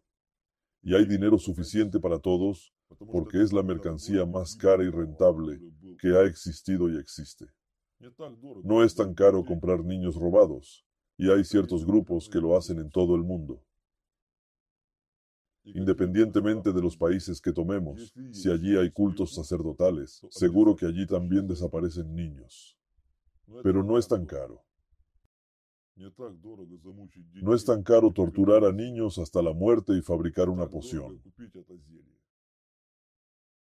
No es tan caro comprar esta poción. Pero todo esto lo pagan generosamente los feligreses. Los creyentes traen sus últimas posesiones solo para entrar de nuevo en contacto con esa dicha y librarse de los pecados que han vuelto a cometer. Esto resulta muy costoso para los propios feligreses, pero no dudan de que Dios cumple sus deseos. No dudan de que entran en contacto con la fuerza divina gracias a las oraciones de sus sacerdotes. Por eso, con gran generosidad de corazón, construyen nuevos templos y dan limosnas generosamente. Cuanto más poderosa es una religión y más influencia tiene en un país, más se interesan en ello los poderosos de este mundo. Recuerden una cosa. A cualquier autoridad le interesa la existencia de la religión como herramienta de represión y control de su voluntad. Por ello, las autoridades siempre la han amparado y apoyaron. Es beneficioso tanto para los gobernantes como para los sacerdotes. Mientras que la gente común obtiene lo que quiere, una ilusión, una ilusión de salvación, una ilusión de contacto con Dios. Son felices con eso. Y todo el mundo es feliz. Todo el mundo es feliz excepto sus niños, que son utilizados en la producción de adrenocromo, que ustedes mismos pagan después generosamente. El precio de su sensación de absolución es demasiado alto. Si creen que el uso del adrenocromo no se introdujo en el Islam, se equivocan. Sí, los elementos de la comunión no se incluyeron allí, pero la práctica de utilizar incienso especial se introdujo de forma muy eficaz. Y el primero en introducir esta tradición en el Islam fue Umar ibn al-Yattab. Ya les he hablado mucho de su contribución a la distorsión del Islam. Así que no es de extrañar que también contribuyera en este caso. Umar explicó la suna del profeta a los musulmanes a su manera, abolió tradiciones que el propio profeta había establecido e introdujo otras tradiciones. Metió a la gente en los edificios, los alineó como un rebaño frente a un imán e introdujo la tradición de fumigar las mezquitas con incienso que, de hecho, contenía aceites esenciales extraídos de fragmentos de cerebros de niños torturados hasta la muerte. Ciertamente, mientras estuviera aquí el profeta Muhammad, era imposible introducir algo así en el Islam. Él cortaría la cabeza de cualquiera por eso. Recuerden, la biografía del profeta Muhammad describe una escena cuando destruyó el altar donde se había adorado a la diosa Alat. ¿Saben por qué lo hizo? Porque los sacerdotes se habían caído hasta tal punto que incluso en los templos de Alat habían empezado a utilizar esas sustancias hechas de fragmentos de cuerpos de niños torturados hasta la muerte. Él destruyó ese altar porque sabía lo que estaba ocurriendo en él. Más tarde, esta parte de la historia fue eliminada y solo quedó que el profeta había destruido el supuesto ídolo de los politeístas. Pero esto no es cierto. En realidad, él, por el contrario, defendió la memoria de la diosa Alat. Si se mira desde esta perspectiva, todo encaja. El profeta Muhammad sabía perfectamente que existía tal práctica, por lo que mantuvo conversaciones con sus seguidores en el exterior. Lo hizo deliberadamente. Pero en cuanto abandonó este mundo, la banda de Umar compuso inmediatamente nuevos hadices con los que el profeta no tenía nada que ver. Todos sabían y vieron con sus propios ojos cómo el profeta luchaba contra el incienso y los aceites corporales, porque el adrenocromo se administraba a través de ellos. Sin embargo, lo que había combatido se presentó como lo que supuestamente había ordenado hacer. En uno de los hadices, la gente de Umar escribió que el profeta supuestamente tenía un recipiente desde el que se ungía con incienso, mientras que en realidad era Umar quien tenía tal recipiente. Y esos inciensos eran las sustancias que esclavizaban las mentes de la gente porque les daban la oportunidad supuestamente de entrar en contacto con Alá. El camino hacia Alá del que hablaba el profeta no era sencillo, y la gente tenía que esforzarse y trabajar mucho sobre sí misma para poder experimentar al menos algo. Se enfrentaban a la resistencia de su nafs, a la inestabilidad y a muchas otras cosas. Mientras que con Umar bastaba con estar cerca de él, inhalando el olor de los aceites aromáticos con los que se ungía abundantemente, o ir a una mezquita, inhalar el olor del incienso y conseguir un estado de dicha y una sensación de la presencia del propio Alá. Esto era mucho más fácil que trabajar duro en el camino ganándose el amor de Alá. Por supuesto. Esa facilidad atraía mucho a la gente. Por lo tanto, Umar nunca se separó de su pote de poción mágica que le daba poder. Y por esta misma razón, Umar fue elevado casi a la par que el profeta Muhammad. e incluso más alto porque supuestamente dio a la gente lo que el profeta no dio, una oportunidad de acercarse y sentir a Alá mismo. Por eso la gente traicionó a su profeta, y no solo por dinero y poder, sino también por la poción mágica que Umar poseía. Ahora, musulmanes, adeptos de la religión más perfecta, como les gusta llamar al Islam, aquellos de ustedes que hayan estado en la Meca, recuerden, ¿a qué huele el Hajj? Imagínense, una vez al año, un gran número de peregrinos acuden a la Meca para circunvalar la Cava por un precio simbólico. ¿Creen que los sacerdotes perderían la oportunidad de aprovecharse de semejante acontecimiento? Por supuesto que no.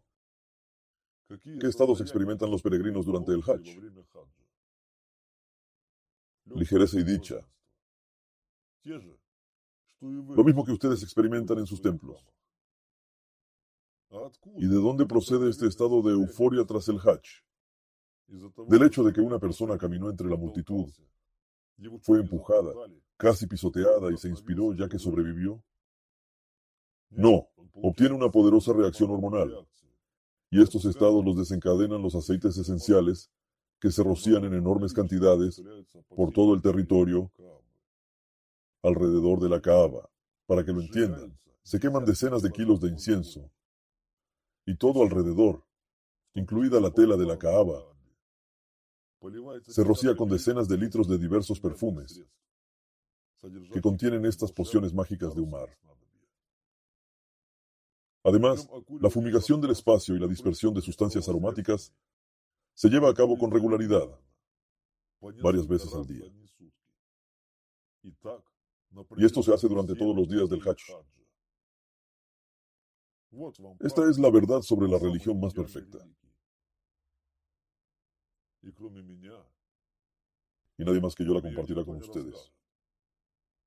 Esta es también la respuesta a la pregunta de por qué en las religiones entró una gran cantidad de estupideces muy ridículas, que a menudo contradecían directamente las palabras de los profetas.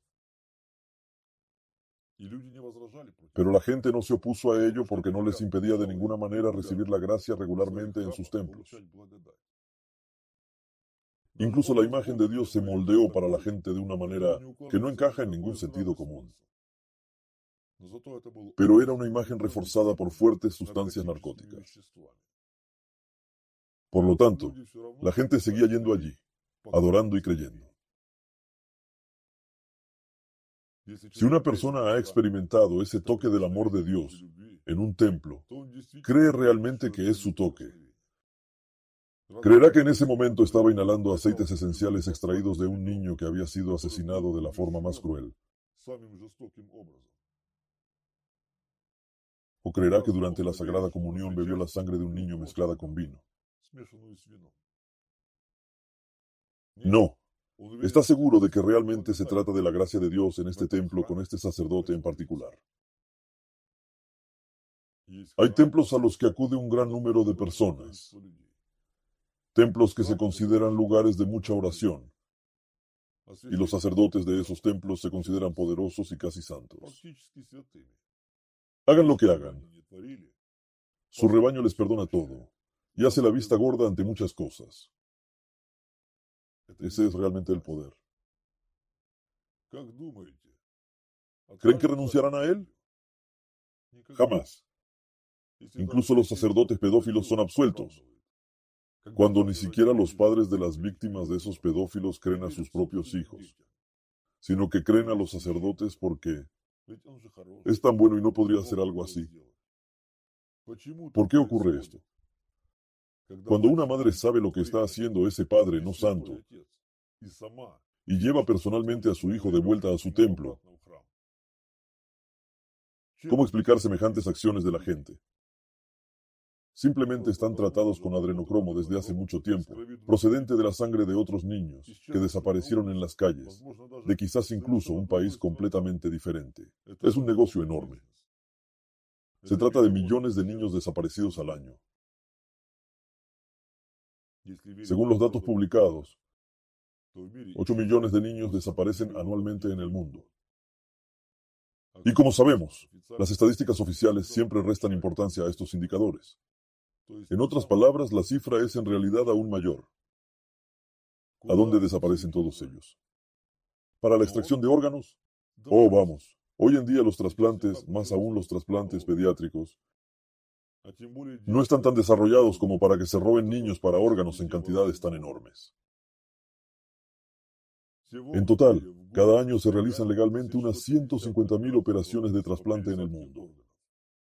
Es una cifra total para adultos y niños juntos. Supongamos que el mismo número de cirugías se realizan ilegalmente. Sin embargo, esto es solo un par de por ciento de todos los niños desaparecidos. Entonces, ¿de qué extracción de órganos podemos hablar? ¿Acaso durante todo este tiempo nadie ha tenido suficiente inteligencia para hacer cuentas? Después de todo, son sus niños. ¿Cuántos niños desaparecen y caen en la esclavitud sexual y los trabajos forzados? Comprueben las estadísticas de la ONU. Sus cifras no coinciden.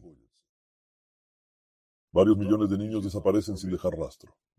¿Dónde están? ¿Dónde están los niños? De acuerdo. Los mayores podrían ser utilizados como esclavos o en perversiones sexuales. Pero ¿dónde se llevaron a los niños pequeños? Desde los bebés hasta los menores de seis años. Fueron enviados en adopción a personas bondadosas a través del mercado negro del tráfico de seres humanos. No hace mucho, los precios de venta de los niños aparecieron en la Darknet y los más caros resultaron ser exactamente los niños menores de seis años. A partir de los seis años, los precios bajan bruscamente, porque es así. Si los niños mayores son más adecuados para la esclavitud sexual y laboral. Es así exactamente porque nunca entran en ninguna esclavitud. Vuelven a ustedes, a sus templos, al vino, al pan y al aire. Y ustedes mismos, creyentes de todas las religiones del mundo, comen a millones de sus propios niños. Después de todo, no hace falta ser muy inteligente para ver cuántos niños desaparecen en sus países y comparar su número con el número de templos. No olviden multiplicar este número por el número de grandes fiestas religiosas y obtendrán una imagen aproximada de la realidad.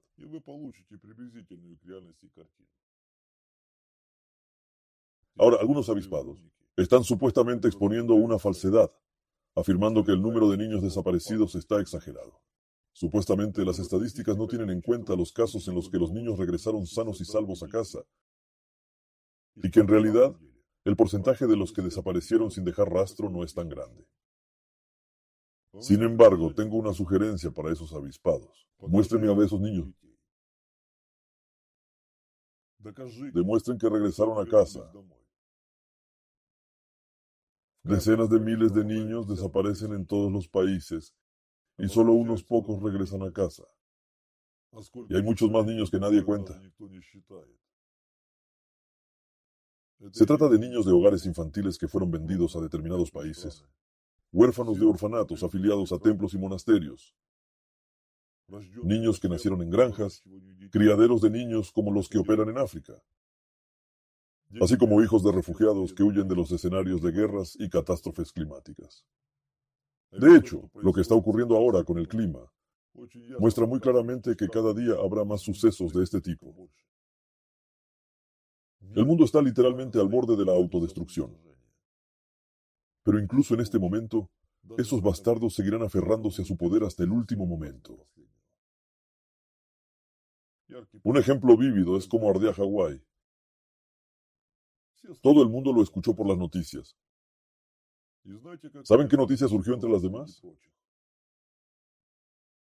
Cuando el fuego se calmó y la gente empezó a hacer frente a sus consecuencias, de repente resultó que un gran número de niños había desaparecido de la isla. ¿Dónde están esos niños? Sí, algunos de ellos murieron, por desgracia. Pero muchos fueron llevados para la producción de adrenocromo. Esta es una situación objetiva de hoy.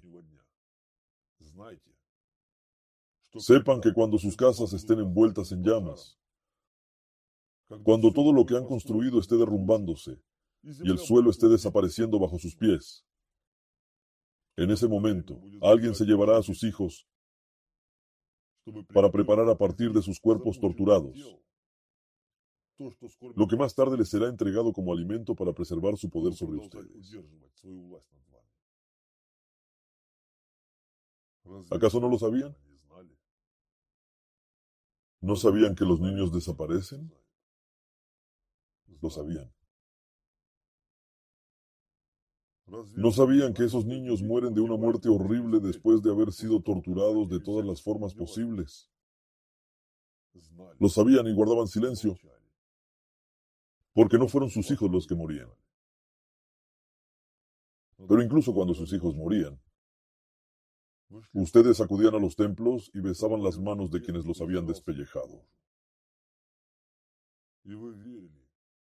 Y ustedes creían que incluso si su hijo muriera estaría en el cielo. Sin embargo, no terminó en el cielo, sino en tu estómago. Ha habido muchos casos así. Los hay. Y habrá muchos más. Hasta que Alá limpie la tierra de ustedes. Después de todo, todo estaba y está delante de sus ojos. ¿Por qué creen que se creó la orden del noveno círculo de Satanás? Lo hicieron los sacerdotes para desviar las sospechas de ellos mismos y para incriminar a los gobernantes de este mundo, los poderosos y famosos. El adrenocromo le fue arrojado como un hueso a un perro, simplemente como una droga, para que pudieran demonizarse, dándose cuenta de que no hay Dios para ellos.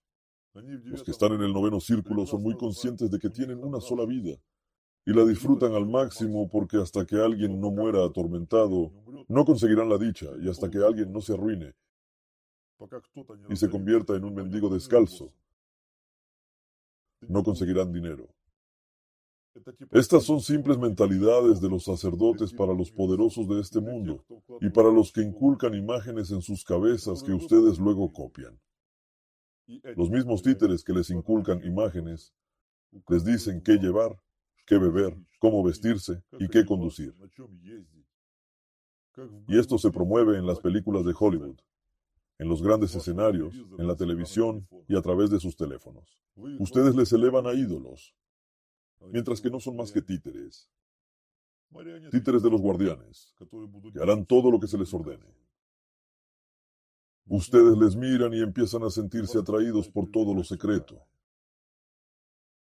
Les muestran señales desde el escenario y ustedes las copian como ovejas descerebradas, para acercarse por lo menos de algún modo a la élite. Aunque, en realidad, todos estos juegos no son más que una distracción del verdadero problema. Sin embargo, si de repente surge alguna información sobre los asesinatos rituales de niños, esas estrellas serán las primeras en ser sacrificadas. Quienes gobiernan el mundo preferirían entregar a todo Hollywood antes que a una sola iglesia.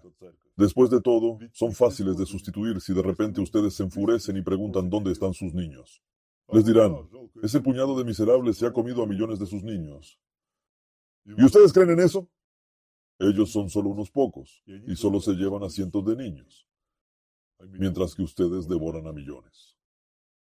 Los devoran para perder la razón y su propia voluntad, para convertirse en esclavos, pero no de Dios, sino de un sacerdote, y votar por quien haga falta, apoyando así a los designados por los guardianes. Sí, ustedes ven que está ocurriendo una locura en el mundo. Pero ¿qué han hecho ustedes para detener esta locura? ¿Y qué pueden hacer? Son esclavos. Y toda su indignación termina en la cocina. O después de la primera comunión. Entonces ya no les importa nada. Lo principal para ustedes es ser amados por Dios. Y que se les perdonen sus pecados. Esto es lo más importante para ustedes. Mientras que en realidad, ustedes, como los drogadictos, viven de dosis en dosis criaturas descerebradas y sin voluntad que se consideran seres humanos. Todo está delante de sus ojos, pero no quieren verlo. De lo contrario, perturbaría su confort. No habrá más confort para ustedes si no lo construyen ustedes mismos, y la vida dejará de ser suya si no la recuperan. Siguen alimentando a los apexianos igual como los alimentaban hace 25.000 años. Entonces servían a sus sacerdotes designados. Y así siguen sirviéndoles y se consideran personas inteligentes y dignas de salvación. ¿No les parece ridículo? En todas las religiones esto existió, existe y existirá hasta el fin de sus días. Después de todo, incluso sabiendo lo que les he dicho, ustedes, como ovejas zombificadas, irán y abrirán la boca para tragar otra porción de sangre de niños para experimentar lo que experimentaron. Incluso siendo conscientes de todo ello, irán y lo harán porque son ovejas zombificadas. Pero me preguntarán, esperen, ¿dónde están los cadáveres? Si esto está ocurriendo a tal escala, si desaparecen tantos niños, se supone que debería quedar algo de ellos, porque no se ha encontrado todavía ninguna prueba. Ahí es donde hay otro matiz. En el pasado, en ese mismo monte Athos, los restos de los niños eran simplemente arrojados al mar. Y muchos niños eran enterrados justo en los lugares donde fueron asesinados. Se han encontrado y siguen encontrando cementerios enteros de niños torturados y asesinados junto a sus templos y monasterios en todo el mundo. Se hicieron declaraciones públicas sobre esto muchas veces, pero ustedes no le dieron ninguna importancia. Prefirieron creer lo que les decían, que había epidemias y que los niños morían de enfermedades. Pero en tal caso, ¿por qué faltan en sus restos ciertos fragmentos, cráneos y huesos de la pelvis? Si murieron por epidemias, ¿por qué quedan rastros de graves heridas en numerosos cuerpos de esos niños? Las heridas que recibieron cuando estaban vivos, muriendo lenta y dolorosamente. ¿Qué es un tipo de enfermedad según ustedes? Pero miles y miles de niños enterrados vivos siguen yaciendo bajo los altares de los templos más exitosos de sus religiones.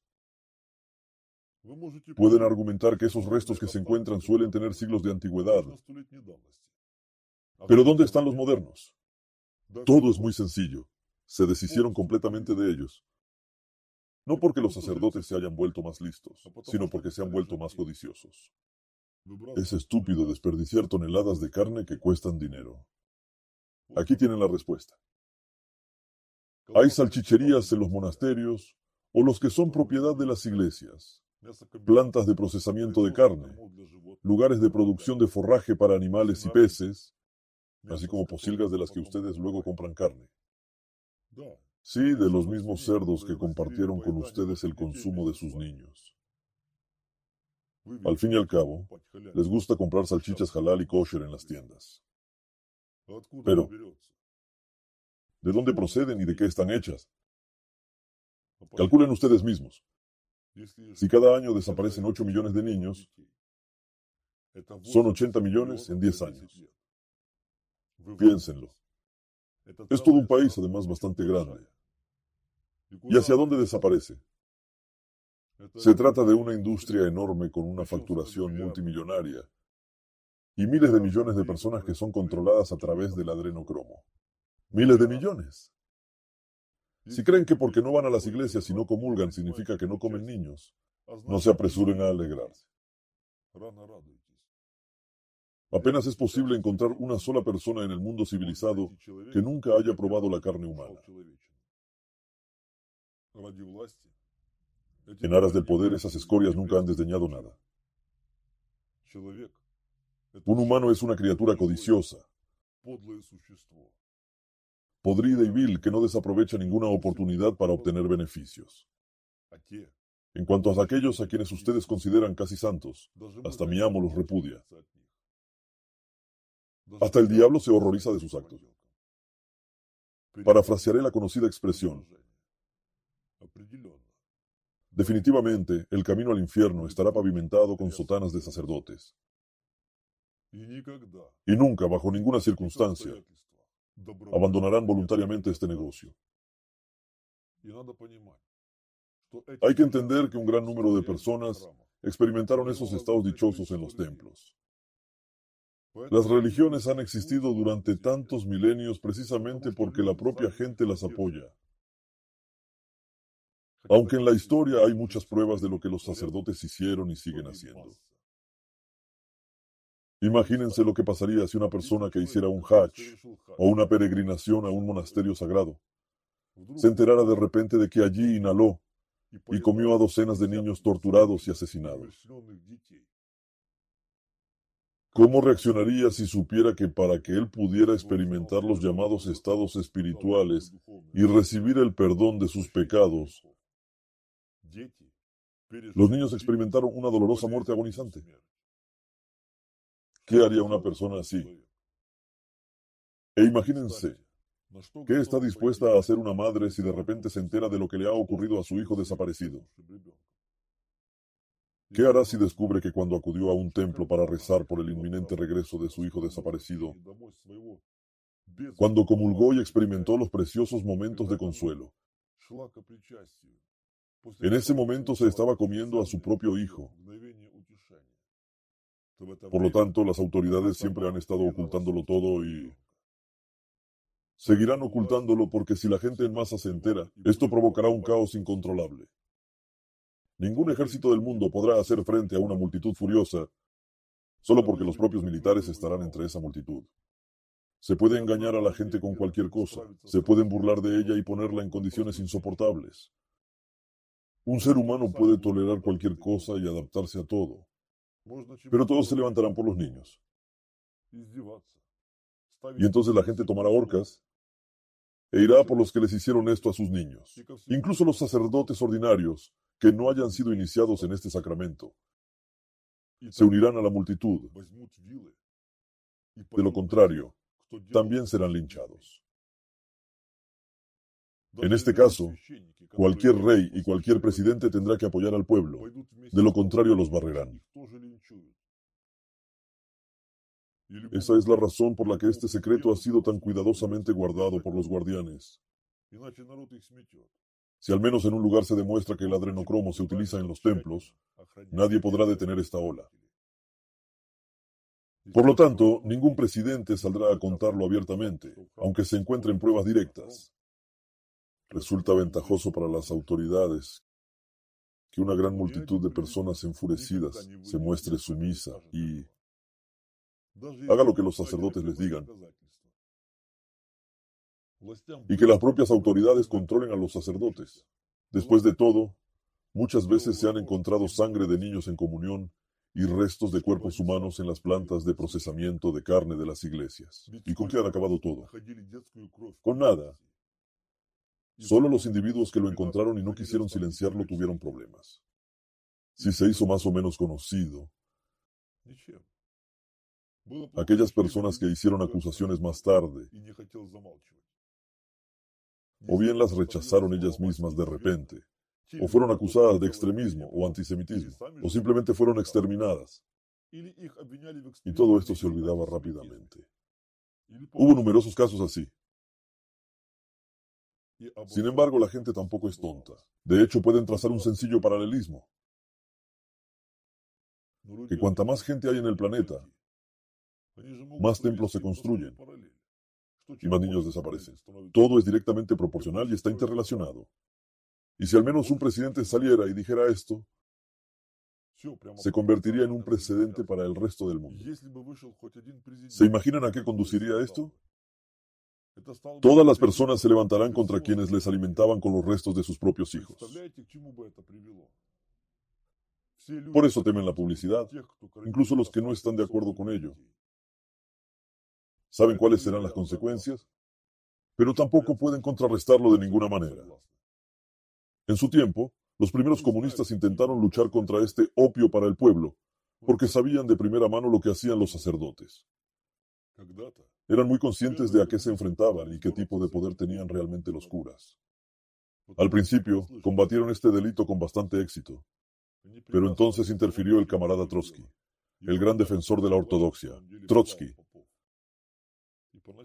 me pregunto por qué los sacerdotes no le han hecho santo todavía. Realmente prestó un gran servicio a la iglesia.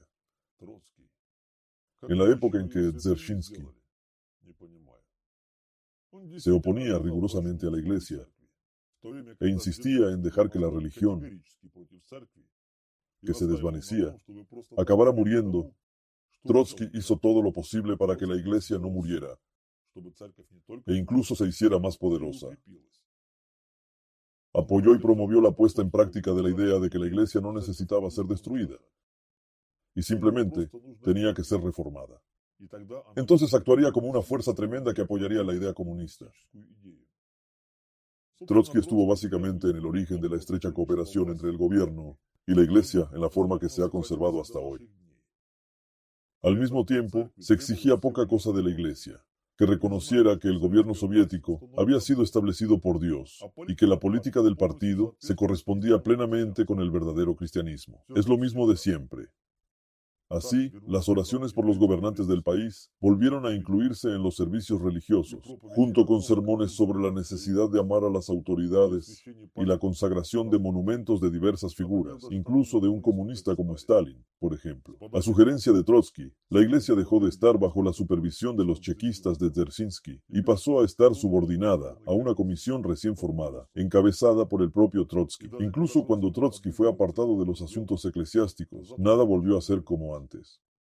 Y lograron llevar a cabo todo esto a pesar de todo el poder que tenían los comunistas en aquella época. Después de la guerra, sabiendo por la experiencia pasada de cómo la iglesia podía desertar fácilmente al enemigo solo para devolver tantas parroquias como fuera posible, los comunistas decidieron tomarla bajo un control más estricto. En ese momento, los agentes de la KGB comenzaron a penetrar en las filas de los más altos dirigentes eclesiásticos. De este modo, esperaban acabar con el uso en las iglesias de adrenocromo, extraído de los cuerpos de niños torturados y asesinados. Sin embargo, los agentes de la KGB eran en realidad personas ordinarias que acudían a las iglesias y veían las oportunidades que se les abrían allí. En tal caso, ¿qué prevalecería? El comunismo, las ideas elevadas y las sombreras o las sotanas, la veneración de la gente y el enorme poder. Por supuesto, ganó la simonía. Además, ellos mismos estaban expuestos al adrenocromo y sabían lo que era. Por lo tanto, los propios oficiales de la KGB se convirtieron en los que utilizaron sus cerebros para volver a llevar este negocio a gran escala. Así que no se hagan ilusiones. Esto seguirá ocurriendo mientras haya poder y dinero. Este negocio da demasiado poder y demasiado dinero como para que alguien lo rechace. Nunca renunciarán a ello. Incluso temiendo ser descubiertos, seguirán masacrando a sus niños. Y para reforzar su poder sobre ustedes, harán cualquier cosa.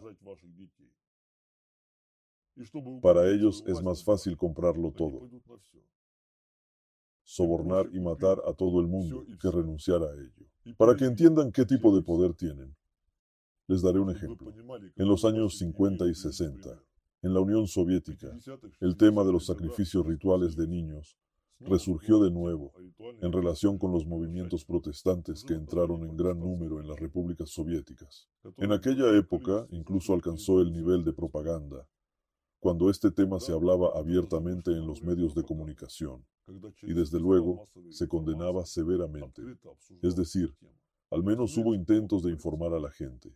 Como resultado, algunos movimientos fueron prohibidos a nivel legislativo, ya que se les acusaba de asesinatos rituales y ceremonias de comunión con la sangre de niños asesinados.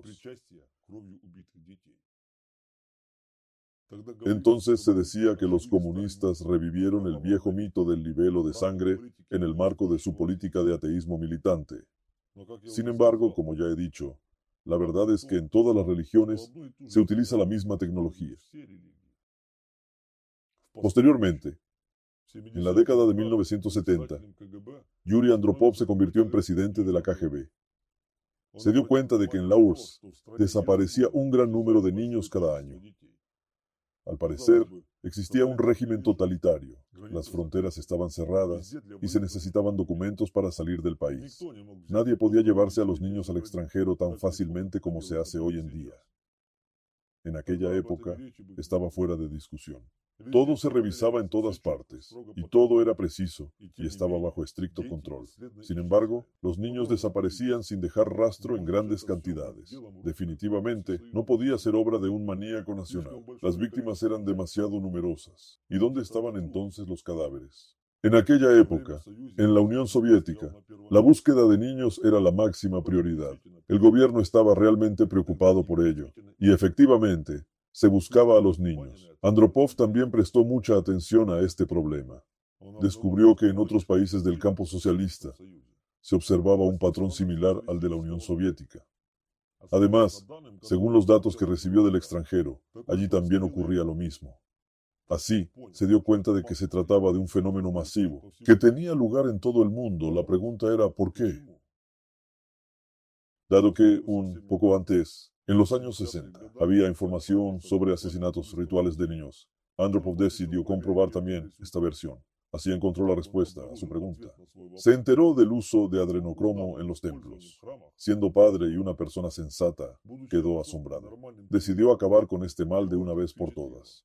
Tras recopilar las pruebas pertinentes, en 1976, en una reunión a puerta cerrada del Comité Central del Partido Comunista de la URSS, Andropov informó a los altos mandos sobre la situación que había conseguido destapar. Y lo paradójico fue, aunque no es nuevo ni sorprendente, que nadie quiso escucharle. Le aconsejaron que no se implicara en este asunto, que se ocupara de otra cosa y simplemente se olvidara de él. Tras este suceso, Andropov se dio cuenta de que no podría hacer nada a nivel oficial, ya que los miembros del Comité Central se oponían incluso a discutir este tema.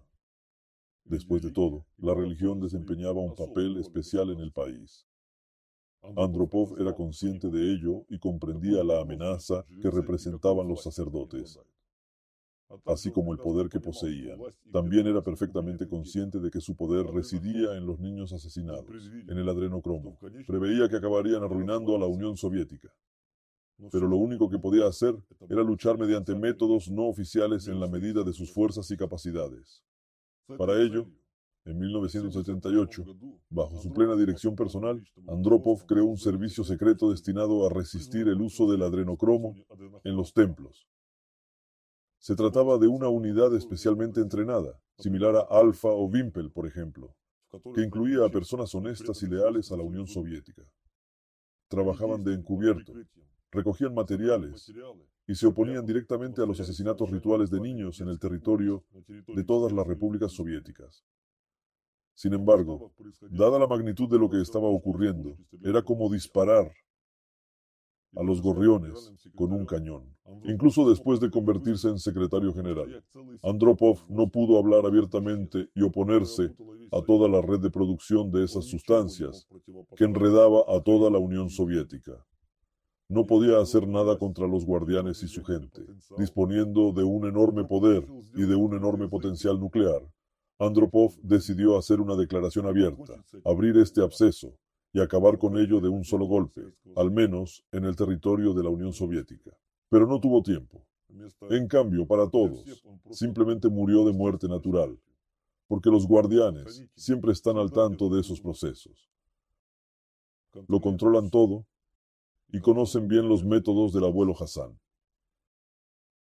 En cuanto Gorbachev llegó al poder, una de sus primeras órdenes fue destruir todas las pruebas recogidas y purgar por completo a todas las personas que conocían los asesinatos de niños y estaban implicadas en la lucha contra ellos. La orden fue ejecutada sin demora por los propios servicios secretos. Así, el batallón especial de Andropov, la élite de las fuerzas especiales, los mejores de los mejores oficiales, cuya formación y entrenamiento habían llevado muchísimo tiempo, fueron simplemente borrados. Junto con ellos, también fue liquidado el grupo no oficial de investigadores y analistas que se dedicaban a la investigación, la recopilación de pruebas, etc. Se hicieron serios esfuerzos para eliminar a estas personas y, a juzgar por las acciones coherentes de los ejecutores, definitivamente trabajaron según un escenario planeado de antemano. Esto significa que cuando Gorbachev aún estaba en camino hacia el poder, ya sabía lo que iba a hacer. Pero, ¿cómo? ¿Y a quién le interesaba? Así, casi todos los que sabían de los asesinatos de niños para la extracción de adrenocromo y su uso en los templos fueron diezmados. Son más de mil personas. Si no son perezosos, Ustedes mismos pueden encontrar pruebas de esos hechos y ver cuántas personas de los servicios secretos simplemente desaparecieron de este mundo. Estas pérdidas de personal, que en realidad estaban implicados en la operación especial de Andropov y que estaban al corriente, se descartaron a grandes rasgos como pérdidas en zonas calientes militares y en misiones secretas, mientras que en realidad fueron eliminados por los servicios especiales, es decir, asesinados por sus propios colegas. Las personas que trabajaban en la KGB en aquella época y fueron testigos de aquellos sucesos, los conocían y hablaban de ellos. Más tarde, antiguos oficiales de la KGB escribieron sobre las acciones de Gorbachev en sus memorias y notas. La información sobre la existencia de la unidad especial secreta de Andropov y su destrucción también se filtró a la prensa occidental. Mucha gente compartió sus argumentos y pensamientos sobre lo que había ocurrido entonces, pero nadie sabía la respuesta exacta pero ahora la saben ustedes. Les he contado esto para que comprendan toda la gravedad de lo que está ocurriendo y todo el poder que poseen esas escorias, que ustedes mismos les otorgan al obedecerles ciegamente y financiarles. Así que vivan con este conocimiento a partir de ahora como quieran. Se intentó luchar contra esta abominación en los templos en diferentes épocas, desde la remota antigüedad y, como pueden ver, también en la historia moderna. Pero por muy poderoso que fuera un rey o un sultán, todos acabaron igual que Andropov. Existen numerosos ejemplos de este tipo. Sin embargo, en realidad hay una diferencia. En la época de sultanes y reyes, no había laboratorios ni cámaras de vídeo. Mientras que durante la operación de Andropov, se recopilaron enormes archivos que realmente amenazaban a toda esta sanguinaria organización. Se trata de los resultados de los análisis de las muestras, material fotográfico, grabaciones de vídeo, que muestran todas las acciones criminales, incluido el secuestro de niños, dónde eran transportados, cómo eran torturados y desmembrados. Todo el proceso, desde el principio hasta el final, fue filmado y documentado. Se trata de pruebas irrefutables. Por lo tanto, naturalmente, esos archivos fueron perseguidos. Y hubo muchos intentos de destruirlos. Pero hay una expresión muy popular en la literatura clásica que dice que los manuscritos no se queman. Por lo que yo sé, una parte de los archivos se ha conservado hasta nuestros días. Por mucho que lo intentaran los curas, no pudieron destruirlo todo. Y por lo que yo sé, su último intento de destruir estos vestigios se realizó no hace mucho tiempo. Sin embargo, si consiguieran destruir a quien consideran su principal enemigo, esos archivos aflorarían simultáneamente en diferentes lugares con un paquete completo de pruebas. Esta es mi opinión personal. Yo lo haría así. Si esta información llegara a la gente, socavaría gravemente toda la organización sacerdotal y las consecuencias serían irreversibles. Los rumores son una cosa, pero los documentos y los resultados de exámenes periciales son algo completamente diferente. Sí, hay un problema con estas sustancias. No dejan ningún rastro en el cuerpo humano. Si se toma la sangre de una persona para analizarla después de que visite un templo, todo lo que se puede detectar serían rastros de un potente aumento hormonal. Pero todo esto puede explicarse fácilmente por el estado que ha experimentado una persona. Por supuesto, los niveles hormonales serían muy elevados. Después de todo, supuestamente entró en contacto con lo divino, y en algunos casos incluso vio manifestaciones divinas con sus propios ojos. Pero aparte de eso, no habría nada extraño en su sangre. Del mismo modo, no habría rastros de ningún material genético ni nada parecido en su estómago. Es decir, no encontrarás ningún efecto residual de la influencia de esas sustancias en la propia persona, porque no se trata de compuestos químicos, sino orgánicos. Por lo tanto, el cuerpo humano los absorbe con mucha facilidad, sin dejar casi ningún rastro. Pero lo que sí se puede hacer es tomar muestras de aire en un templo para examinarlas, así como comprobar en el vino y el pan la presencia de glóbulos rojos humanos y partículas óseas. Y si además se hace una prueba de ADN, se puede incluso determinar la edad del niño y tal vez hasta encontrar a sus padres.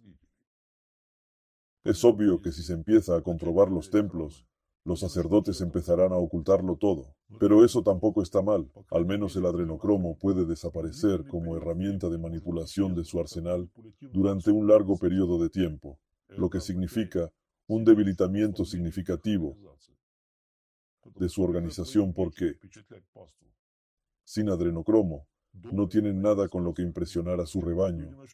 No se puede retener a una multitud durante mucho tiempo solo con cuentos de hadas. La gente empezará a abandonar los templos. Esto, a su vez, expondrá la debilidad de los sacerdotes y demostrará claramente que lo único que mantenía a la gente en los templos era el adrenocromo. Si un templo dejara de utilizar adrenocromo durante un año, se quedará vacío. O puede que basten unos pocos meses, y entonces solo permanecerán allí los tontos o las ancianas más desesperadas. Así pues, si se introduce la inspección periódica de los templos para detectar el uso de sustancias bionarcóticas en los rituales al menos durante un año, en un año todos nosotros veremos un declive de las religiones. Lo más curioso es que incluso después de todo lo que les he contado, muchos de ustedes simplemente seguirán viviendo como vivían. Pero también habrá quienes discutan, duden e intenten refutar mis palabras. Después de todo, ¿quién soy yo para que me escuchen? Solo un punto negro en sus pantallas. Pueden dudar, pueden no creerme. Pero demuestren que me equivoco. Todo es muy fácil de verificar. Tomen muestras del aire y de la comunión para examinarlas. ¿Creen que no encontrarán allí fragmentos de cuerpos de niños desaparecidos recientemente? Si tienen dudas, vayan y compruébenlo. Y entonces comprenderán que digo la verdad, la auténtica verdad. A partir de ahora, sepan que cualquiera que se oponga a esta verdad Cualquiera que empiece a resistirse y contradecirla, o bien está corrompido por los guardianes, o intimidado por ellos, o bien él mismo es quien hace este mal. Lo que estoy diciendo ahora es una exposición de la mayor caída de la humanidad ante Alá. Es una marca negra para todos y cada uno. ¿Esto les purificará o no? Es el mayor secreto que cada uno de ustedes ha estado guardando. Lo veían y lo sabían todo, pero decidieron guardar silencio. Sin embargo, el que sabe de un crimen y calla será responsable de la misma manera que el que lo cometió. Cada uno de ustedes será plenamente responsable. Y no importa si asististe a los templos y comiste niños allí, o si solo te enteraste de eso, pero guardaste silencio. Incluso si no entraste en los templos, al sucumbir al efecto del adrenocromo. En los demás te convertiste en uno más del rebaño de ovejas y obedeciendo al instinto de manada, balaste junto con todos los demás lo que los guardianes necesitaban. De hecho, basta con que unas pocas ovejas vayan en una dirección determinada para que todo el rebaño corra tras ellas. No se reconocen en esto. O el orgullo les impide. Es demasiado tarde para exaltar su orgullo. El tiempo de todos aquí se está acabando. Con su silencio, con su sumisión y servilismo, han ido contra el fundamento principal del universo, contra la vida misma. Han dejado que millones de niños, pierdan la oportunidad de vivir sus vidas y llevar sus frutos a Alá. Les han privado de su libre elección. Han violado incluso simples reglas humanas. Han ido en contra de su propia conciencia. Y por ello, la humanidad merece una marca negra y lo que se avecina. Solo podrán impugnar a esta marca negra admitiendo la verdad, solo tendiéndose la mano unos a otros y convirtiéndose en una civilización unida. Solo así podrán ganarse el derecho a vivir. Los dividieron artificialmente. Les impusieron falsos valores y les convirtieron en esclavos. Así que solo si admiten que son esclavos, podrán llegar a ser libres. Solo entonces todos ustedes tendrán una oportunidad de seguir vivos. Durante milenios, la humanidad entera fue esclavizada por los apexianos. La gente tardó mil años en encontrar la fuerza para unirse y dirigirse a la raza superior para que les liberara de la esclavitud. En aquella época, la gente sí encontró la fuerza, pero la encontrarán ahora. Sí, muchos de ustedes carecen de inteligencia y voluntad, son fácilmente manipulables. Pero en cada uno de ustedes existe también la fuerza que incluso criaturas tan desarrolladas como los apexianos están buscando. Si ustedes, uniendo esta fuerza, pudieran canalizarla en la dirección correcta, podrían lograr muchísimas cosas, pero tendrán suficiente inteligencia y humanidad elemental para ello. Buena pregunta. Hoy estoy cumpliendo la voluntad de Alá al expresar la verdad y desenmascarar las mentiras y la manipulación iniciadas por las bestias. Pero, ¿cuál ha sido el motivo de mi revelación? Hace algún tiempo me dirigí públicamente al gran arquitectón de este mundo. Le pedí que entrara en razón y que al menos no estorbara porque todos nosotros nos enfrentamos ahora a una amenaza. Sin embargo, fingió no oírme porque para ellos perder poder significa perder el sentido de su existencia. Por eso hoy estoy exponiendo el mayor secreto y la herramienta más poderosa con la que mantienen su poder en esta tierra. No tienen otra fuerza que la que ustedes mismos les dan al comerse a sus propios niños. Pero conociendo este secreto, ustedes podrán deshacerse fácilmente de su poder sobre ustedes si tienen suficiente valor, humanidad y una conciencia humana elemental. Entonces podrán llegar a ser libres y entonces sus niños dejarán de desaparecer. Por fin estarán sobrios y sus mentes estarán limpias de todas las manipulaciones. Quizá entonces recuperen por fin la cordura y sean capaces de ver toda la tristeza de lo que está ocurriendo y todo el peligro del cambio climático. Entonces, tal vez, conseguirán tomar la decisión correcta y unirse. O, por el contrario, seguirán viviendo sus vidas igual que antes. y apoyarán la falsedad para experimentar un increíble éxtasis divino, al menos de vez en cuando. En tal caso, será su elección. Destruirán este mundo con sus propias manos. Este es su problema común y su elección.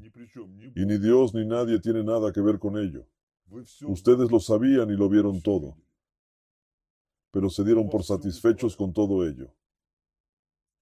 De ahí que estén satisfechos con lo que se avecina. Aunque si tienen conciencia y aspiración de vivir, podrán cambiar muchas cosas. No solo podrán liberarse de los guardianes, sino también preservar la vida en este planeta. Lo que significa también mi vida e incluso la de los mismos guardianes. Lo único que nunca podrán arreglar y traer de vuelta son las vidas de millones de niños masacrados. Siempre permanecerán en su conciencia.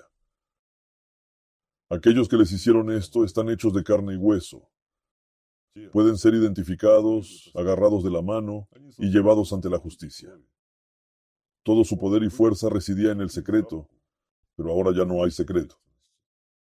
Y la gente es capaz de poner fin incluso a este crimen que dura casi 30.000 años. Sin embargo, también hay quienes arrebatan sus vidas y las de sus niños de una forma que ustedes no pueden ver. Este mundo está lleno de aquellos que se esconden en las sombras, no influyen en el destino de las naciones, pero afectan al destino de las personas. Son las llamadas arañas. No se les puede agarrar con la mano y no es tan fácil verlos.